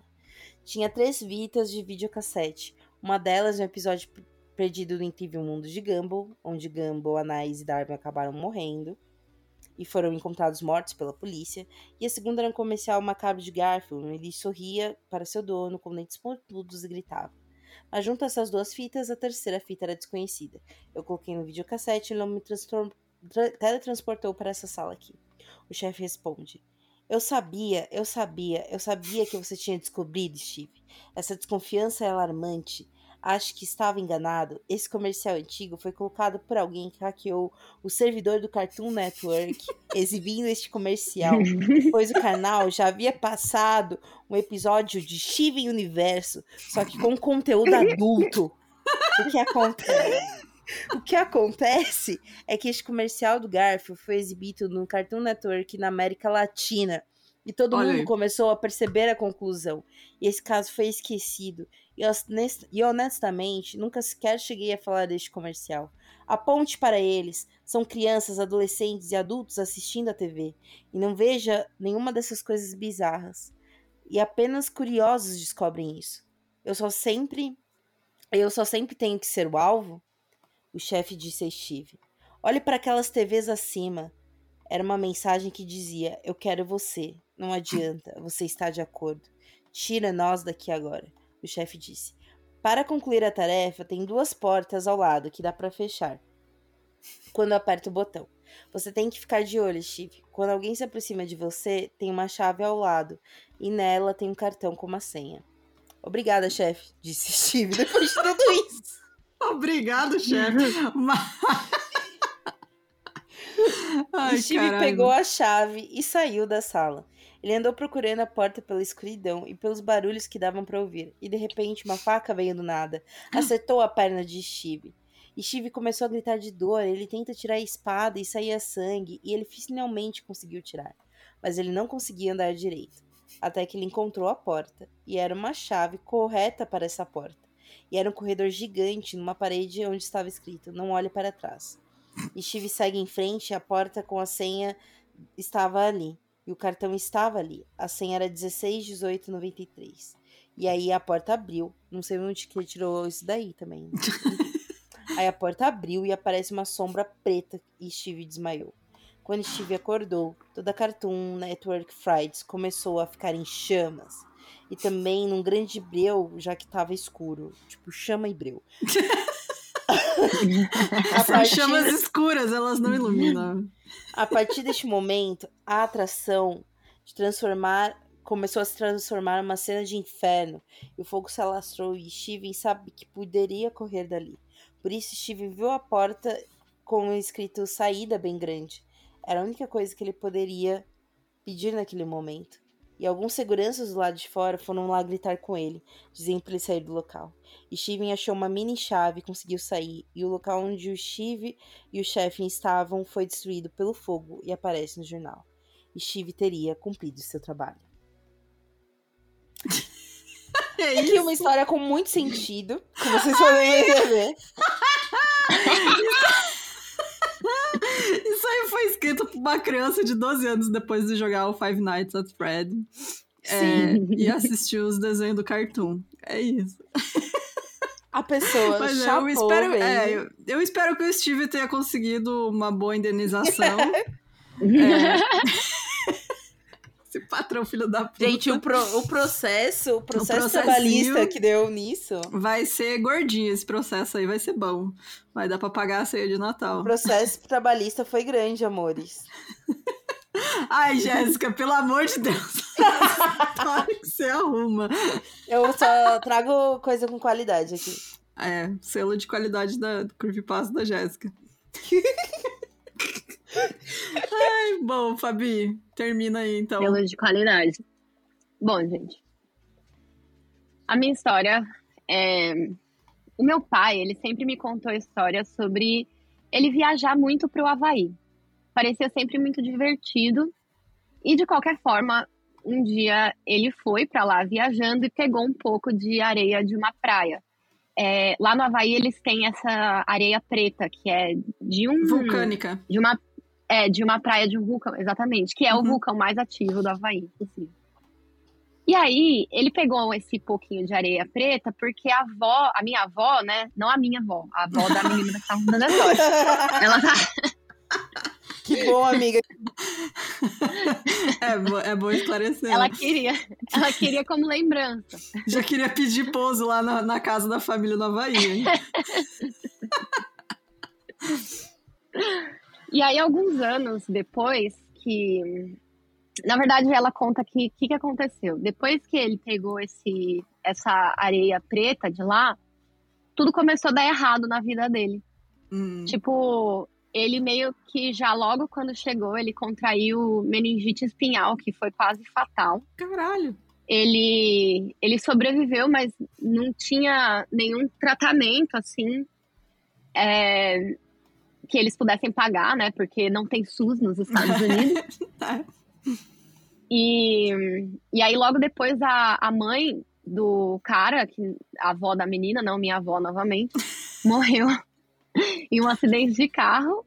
O que seria normal, né? Porque os acidentes de carro são comuns, mas foi muito em seguida, assim, sabe?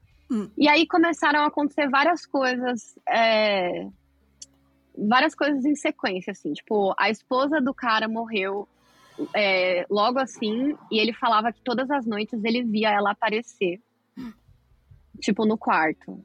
E aí ele se casou de novo e a segunda dele, a segunda esposa dele já se divorciou logo depois de menos de um ano de casado. Ele conheceu a terceira esposa, que é mãe dessa menina, e ela já ficou, acho que uns dois anos com ele e morreu de câncer de cólon. E ela fala que às vezes ela escuta uns barulhos estranhos à noite, principalmente entre as três da manhã e quando o pai dela tá em casa. Às vezes ela falava que sentia um, um, alguém pulando dentro da cama dela, dentro da cama não, né? Em cima da cama dela. Hum. E ultimamente, mesmo em, luz do dia, em plena luz do dia, ela viu uma sombra de alguém na entrada da porta do quarto do pai dela. E quando ela chegava perto, não tinha ninguém.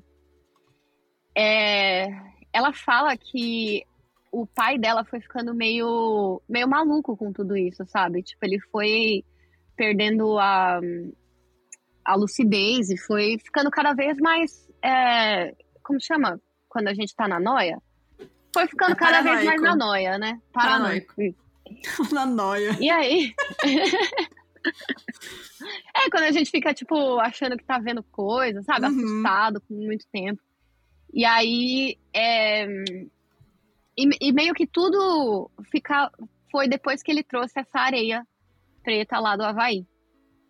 E às vezes ela falava que quando ela, o pai dela tava sozinho, às vezes ela ouvia ele falando algumas coisas pra ele mesmo, tipo, vai embora, eu não quero ouvir isso. Tipo, ele falando sozinho, assim, sabe? No cantinho. Uhum. E ela fala que não sabe se é coincidência, mas aí ela foi pesquisar e ela descobriu que tem uma lenda no Havaí que chama. que é, na verdade é uma maldição. É, é a maldição da deusa Pele, que é conhecida como a deusa havaiana do fogo, dos raios, do vento, da dança e dos vulcões. É, eles dizem que essa deusa ela mora na cratera chamada Halemal Mal, que fica nesse vulcão Kilauea.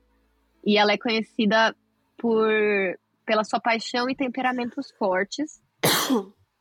e aí tem quando você vai para Havaí, você escuta várias histórias sobre o seu poder de destruição, que na verdade está relacionado ao vulcão. A lenda diz que qualquer um que remover qualquer coisa nativa do Havaí, como pedaços de rocha ou areia das ilhas Havaianas, irá sentir a, ilha, a ira da deusa. Ela vê as rochas vulcânicas como seus próprios filhos. E diz, que, diz a lenda que se você tirar é, qualquer coisa de lá, você vai ter anos de azar. E, e é isso. E aí alguns dizem que o mito da maldição, na verdade, foi inventado por guardas florestais, porque eles não aguentavam mais as pessoas roubando coisa da ilha. Eu achei esperto, eu achei esperto. É, achei, achei bom também. Mas e os residentes locais, eles acreditam que talvez seja só uma lenda mesmo, mas até hoje várias pessoas enviam de volta é, as rochas e a areia que eles retiraram da, da ilha, né? Os turistas retiraram achando que ali talvez eles vão reverter a maldição. E, independente de ser verdade ou não, eu acho que incentiva o respeito pela terra, né? Da, do Uhum. Havaí, né? Então, é isso, essa é a minha história. Não mexe com quem tá quieto, não tira nada da É natureza. verdade, deixa do não tire nada além encontrou. de fotos. Exatamente. E devolva, é, não devolva, nem pegue, na verdade. Não né? pega. Mas, é, mas respeite a, a natureza, não joga lixo no chão. E é isso, minha história é bonitinha. Ah, eu achei legal, acho válido. A É uma natureza, história vegana, é uma história É. um pouco mais vegana. A natureza tem todo o direito de fuder com a gente, por tudo que a gente faz de ruim. Ah, gente, é muito simples, a gente percebe aí que a natureza está devolvendo já, né? Ela Exatamente. tá. Tipo, a gente vê aí que o, o inverno tá cada vez mais quente. É... Ah, eu já vou lacrar, né? A vegana. lá, lá, lá vai. Mas, lá ó, vai. É, eu tô tentando lembrar o nome de um filme, porque essa negócio da silhueta na porta me lembrou um filme que eu assisti esses dias que eu achei muito bom. Porque eu nunca tinha visto esse conceito do vácuo formando uma imagem, sabe? E esse filme. louco. Cara, peraí, eu vou tentar achar. Pode ir falando, eu tô tentando achar o nome do filme aqui pra Não é indicar pra Smile vocês. que tem uns bagulhos Não, assim? não, amiga. Eu é vi uma esses dias casa. no Smile. É bom o Smile, Ah, pode gente, vou deixar. Vou aproveitar enquanto a Bruna procura, vou deixar um, uma recomendação de filme. Assistam Deadstream. É muito bom. Eu vi Uhum. esses dias e não assistam o trailer, não assistam nada, só baixe o filme, porque senão. Porque os trailer, o trailer desse filme ele já conta o filme inteiro, então vai, vai estragar. Mas é maravilhoso. O filme é muito bom. Eu assisti esses dias. Eu não sei se tem streamando. Mas, né, a internet tá aí pra gente ver filme, entendeu? Ah, é o The Night House. Gente, pode assistir. Eu que acho é que eu vi esse filme. Peraí, É muito bom, eu adorei, porque, tipo, você não espera o que acontece. E esse conceito do negócio, tipo, o- assim, o espaço vazio formando, sabe, a, a silhueta de uma Uhum. pessoa é muito assustador, cara. É muito assustador. Então, recomendo Ah, não aí todo mundo se assistir. É, saiu 2021. o filme. Então é do ano Hum. passado. É bem bom, pode Vou assistir, que é muito bom. Vou É bem legal. É, É isso. Esse É filme aí, o. Dead Spring, é muito bom. É o melhor, pior filme de terror que eu já vi. É muito bom. Foi um dos melhores que eu vi esse ano. Assistam. Em português, o The Night House chama Segredo Obscuro, pra quem quiser procurar. Segredo o quê? Obscuro. Isso, é, é. Isso, esse mesmo. É muito bom, pode assistir, gente. É, e é isso, então. É, chegamos ao final aí do episódio do Creepypasta. Vamos. É, tem os comentários do episódio, do último episódio, né? Olha, eu abri na Netflix em vez de abrir o Instagram. Lembrando que ainda vai ter um mini episódio nessa sexta. É, e aí a gente volta em janeiro. Só ano que vem, galera. Só ano que vem. Então, bora lá para os comentários Sim. do último episódio.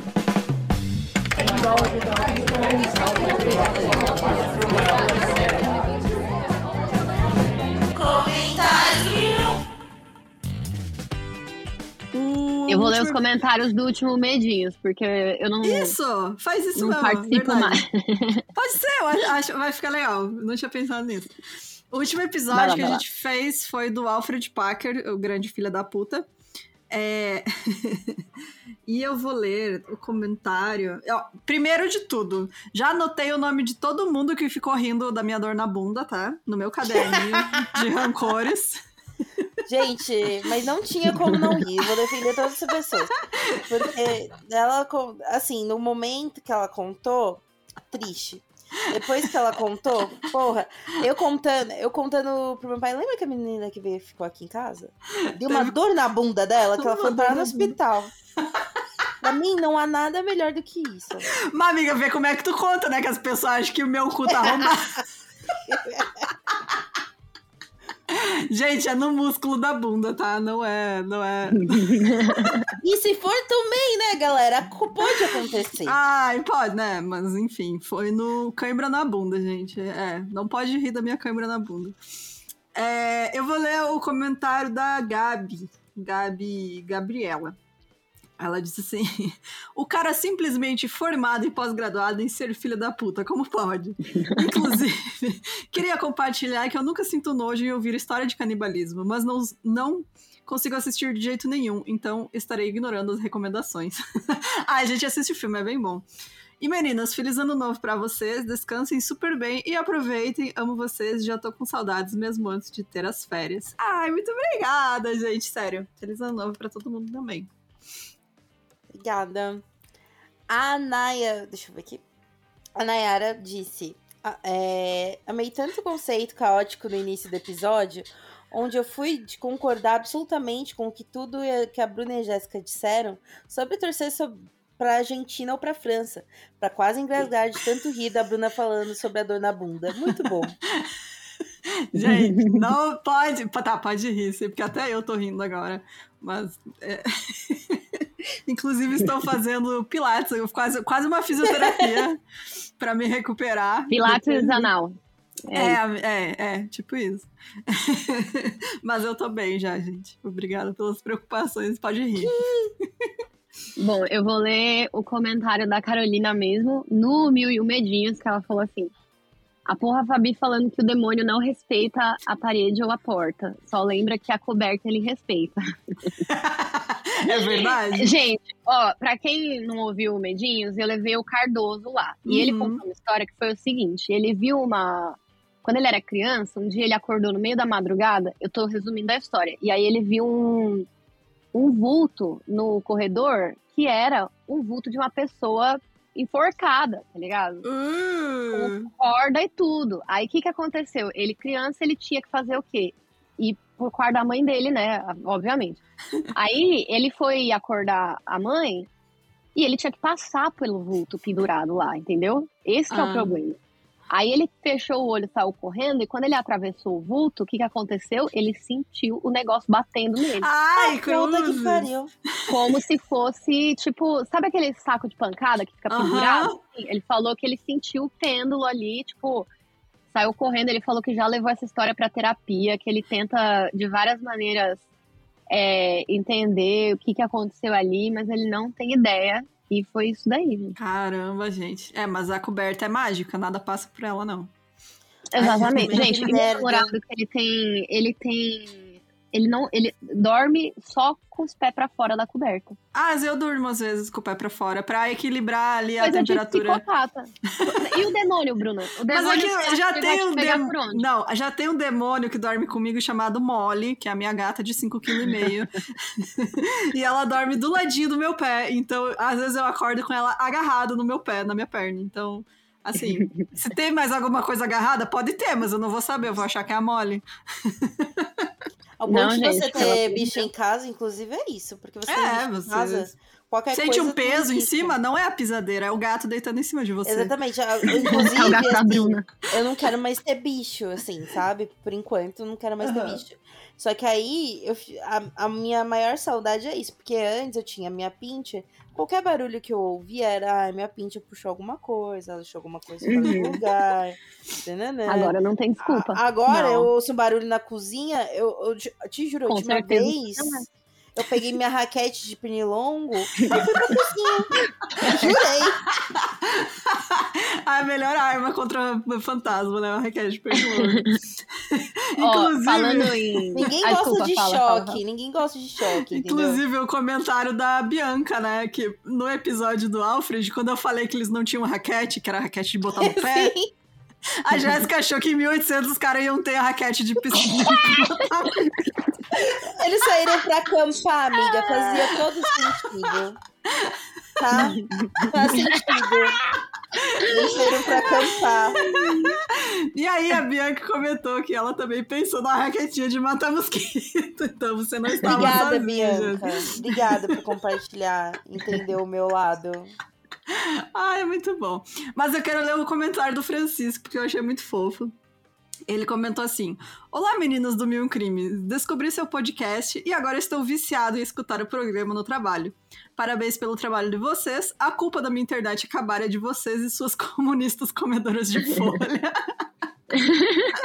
Francisco de Minas Gerais. Obrigado, Francisco. Achei fofo. Muito obrigada. comedoras Ah, de mas folhas. co comuni- comedora de folha sou só eu, porque a Bruna e a Jéssica, elas destroem no churrasco, entendeu? É, o pai mas da a gente Jéssica é o maior também. responsável. Maior responsável pelos almoços do Mil e Um Crimes é o Nossa, pai muito da bom. Jéssica.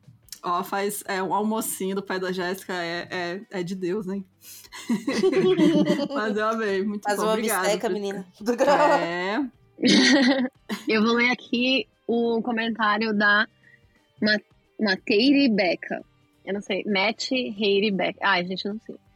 É, ela falou aqui, sobre a casa do Cardoso, que foi o meu convidado lá, ter sido comprada na planta e ter acontecido aquilo dele ver o enforcado, a minha mãe me, contou, me benzeu e quando eu era criança, porque ela também sofreu.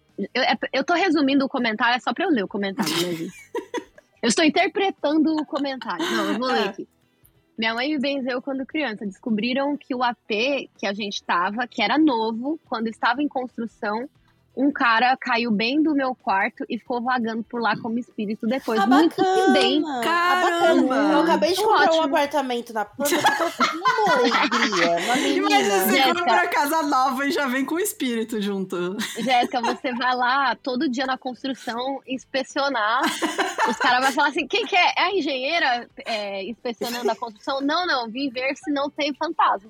É, vou ver se tá todo mundo com só- equipamento de segurança. Equipamento de segurança, Exato. gente. Tá todo mundo, os API tá Todo tudo mundo com aí, né? Tá Oi, tudo gente, por favor, não gostaria de nenhum, nenhum morto-vivo na minha casa. Nenhuma assombração, pelo amor de Deus.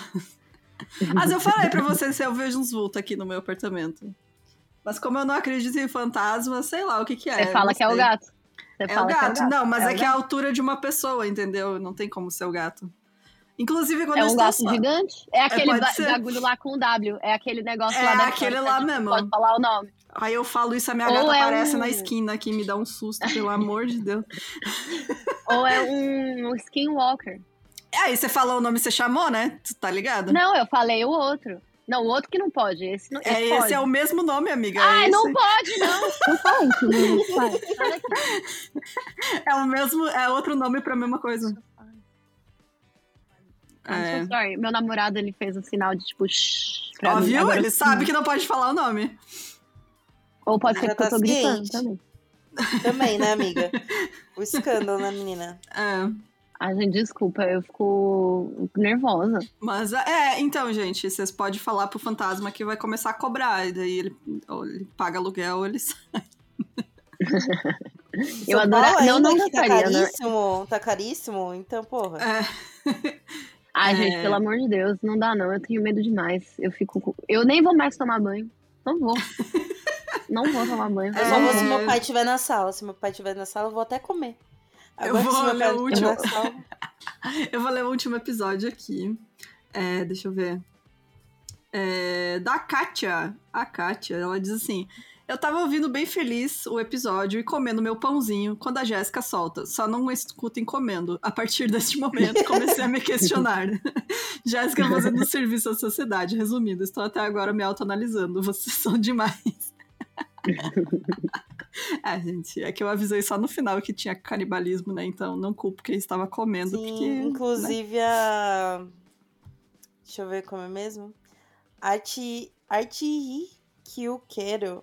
É, falou, no final do episódio, a Jéssica, não ouço comendo, galera. E eu e minha amiga nos olhando automaticamente, porque estávamos terminando de almoçar depois de preparar tudo ouvindo o episódio. Muito bom.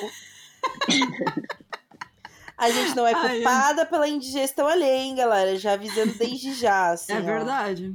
É. Inclusive é isso, gente. Ouvir true crime enquanto você come é uma aventura. Porque. É, você nunca você vê, nunca nunca sabe. sabe, né? O que vem mas por aí. a, a gente não fala muito detalhe, mas mesmo assim dá uns. É. É, Tem hora que não dá. enfim. Não, às vezes outro dia você tá- tava o quê? Cortando, batendo bife. Aí tava falando. Porque ele pegava a carne das pessoas, eu, porra. Sim, tipo isso. Vou ouvir não Mas- inviabilize na hora, sabe? Tem, quer ler mais algum, Fabi? Ah, eu fechei já. Ah, então é isso, gente. É Muito isso, obrigada. galera. Aí, ó, ficou duas horas de episódio pra vocês não reclamar e ficar com saudade da gente. É, Vai ouvindo duas horas. parcelado aí, até ano que vem. Escutem parcela. Ai, é, duas... Ó, uma, Nada, uma hora por só tem- semana. Uma hora por semana das duas semanas que a gente vai ficar fora aí. Aí você pode É isso. fazer. É isso, gente. Então, muito obrigada. Feliz ano novo, boas festas, boas Boas férias. Comam muito, comam, se divirtam. Isso aí, gente. E se beber, não dirija. Mandem use drogas com responsabilidade. Manda história. Mande suas pra histórias mim. pra gente. Aproveita aí o É. descanso. E, gente, primeiro medinhos do ano, eu recebi uma história de uma ouvinte que é muito fofinha. É, tipo, é, é, é medinhos também, mas é muito linda. Eu tô preparando uma. Eu resolvi fazer um EP especial pra falar sobre isso. Mas é Uhum. isso, manda sua história de ouvinte, porque eu vou ler no ar. E sugestões também. Isso.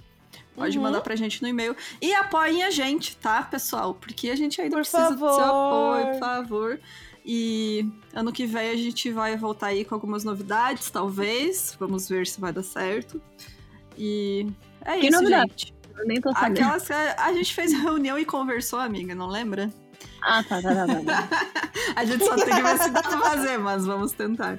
É, Então é mas o é grande isso. talvez, galera. Talvez grande tenha sempre- novidades. É, talvez. Talvez não. Mas aí, o importante é que a gente tá aqui. Exatamente, voltaremos. Então é isso, beijos, pessoal. Até ano que vem. Não esqueçam do sorteio no nosso Insta.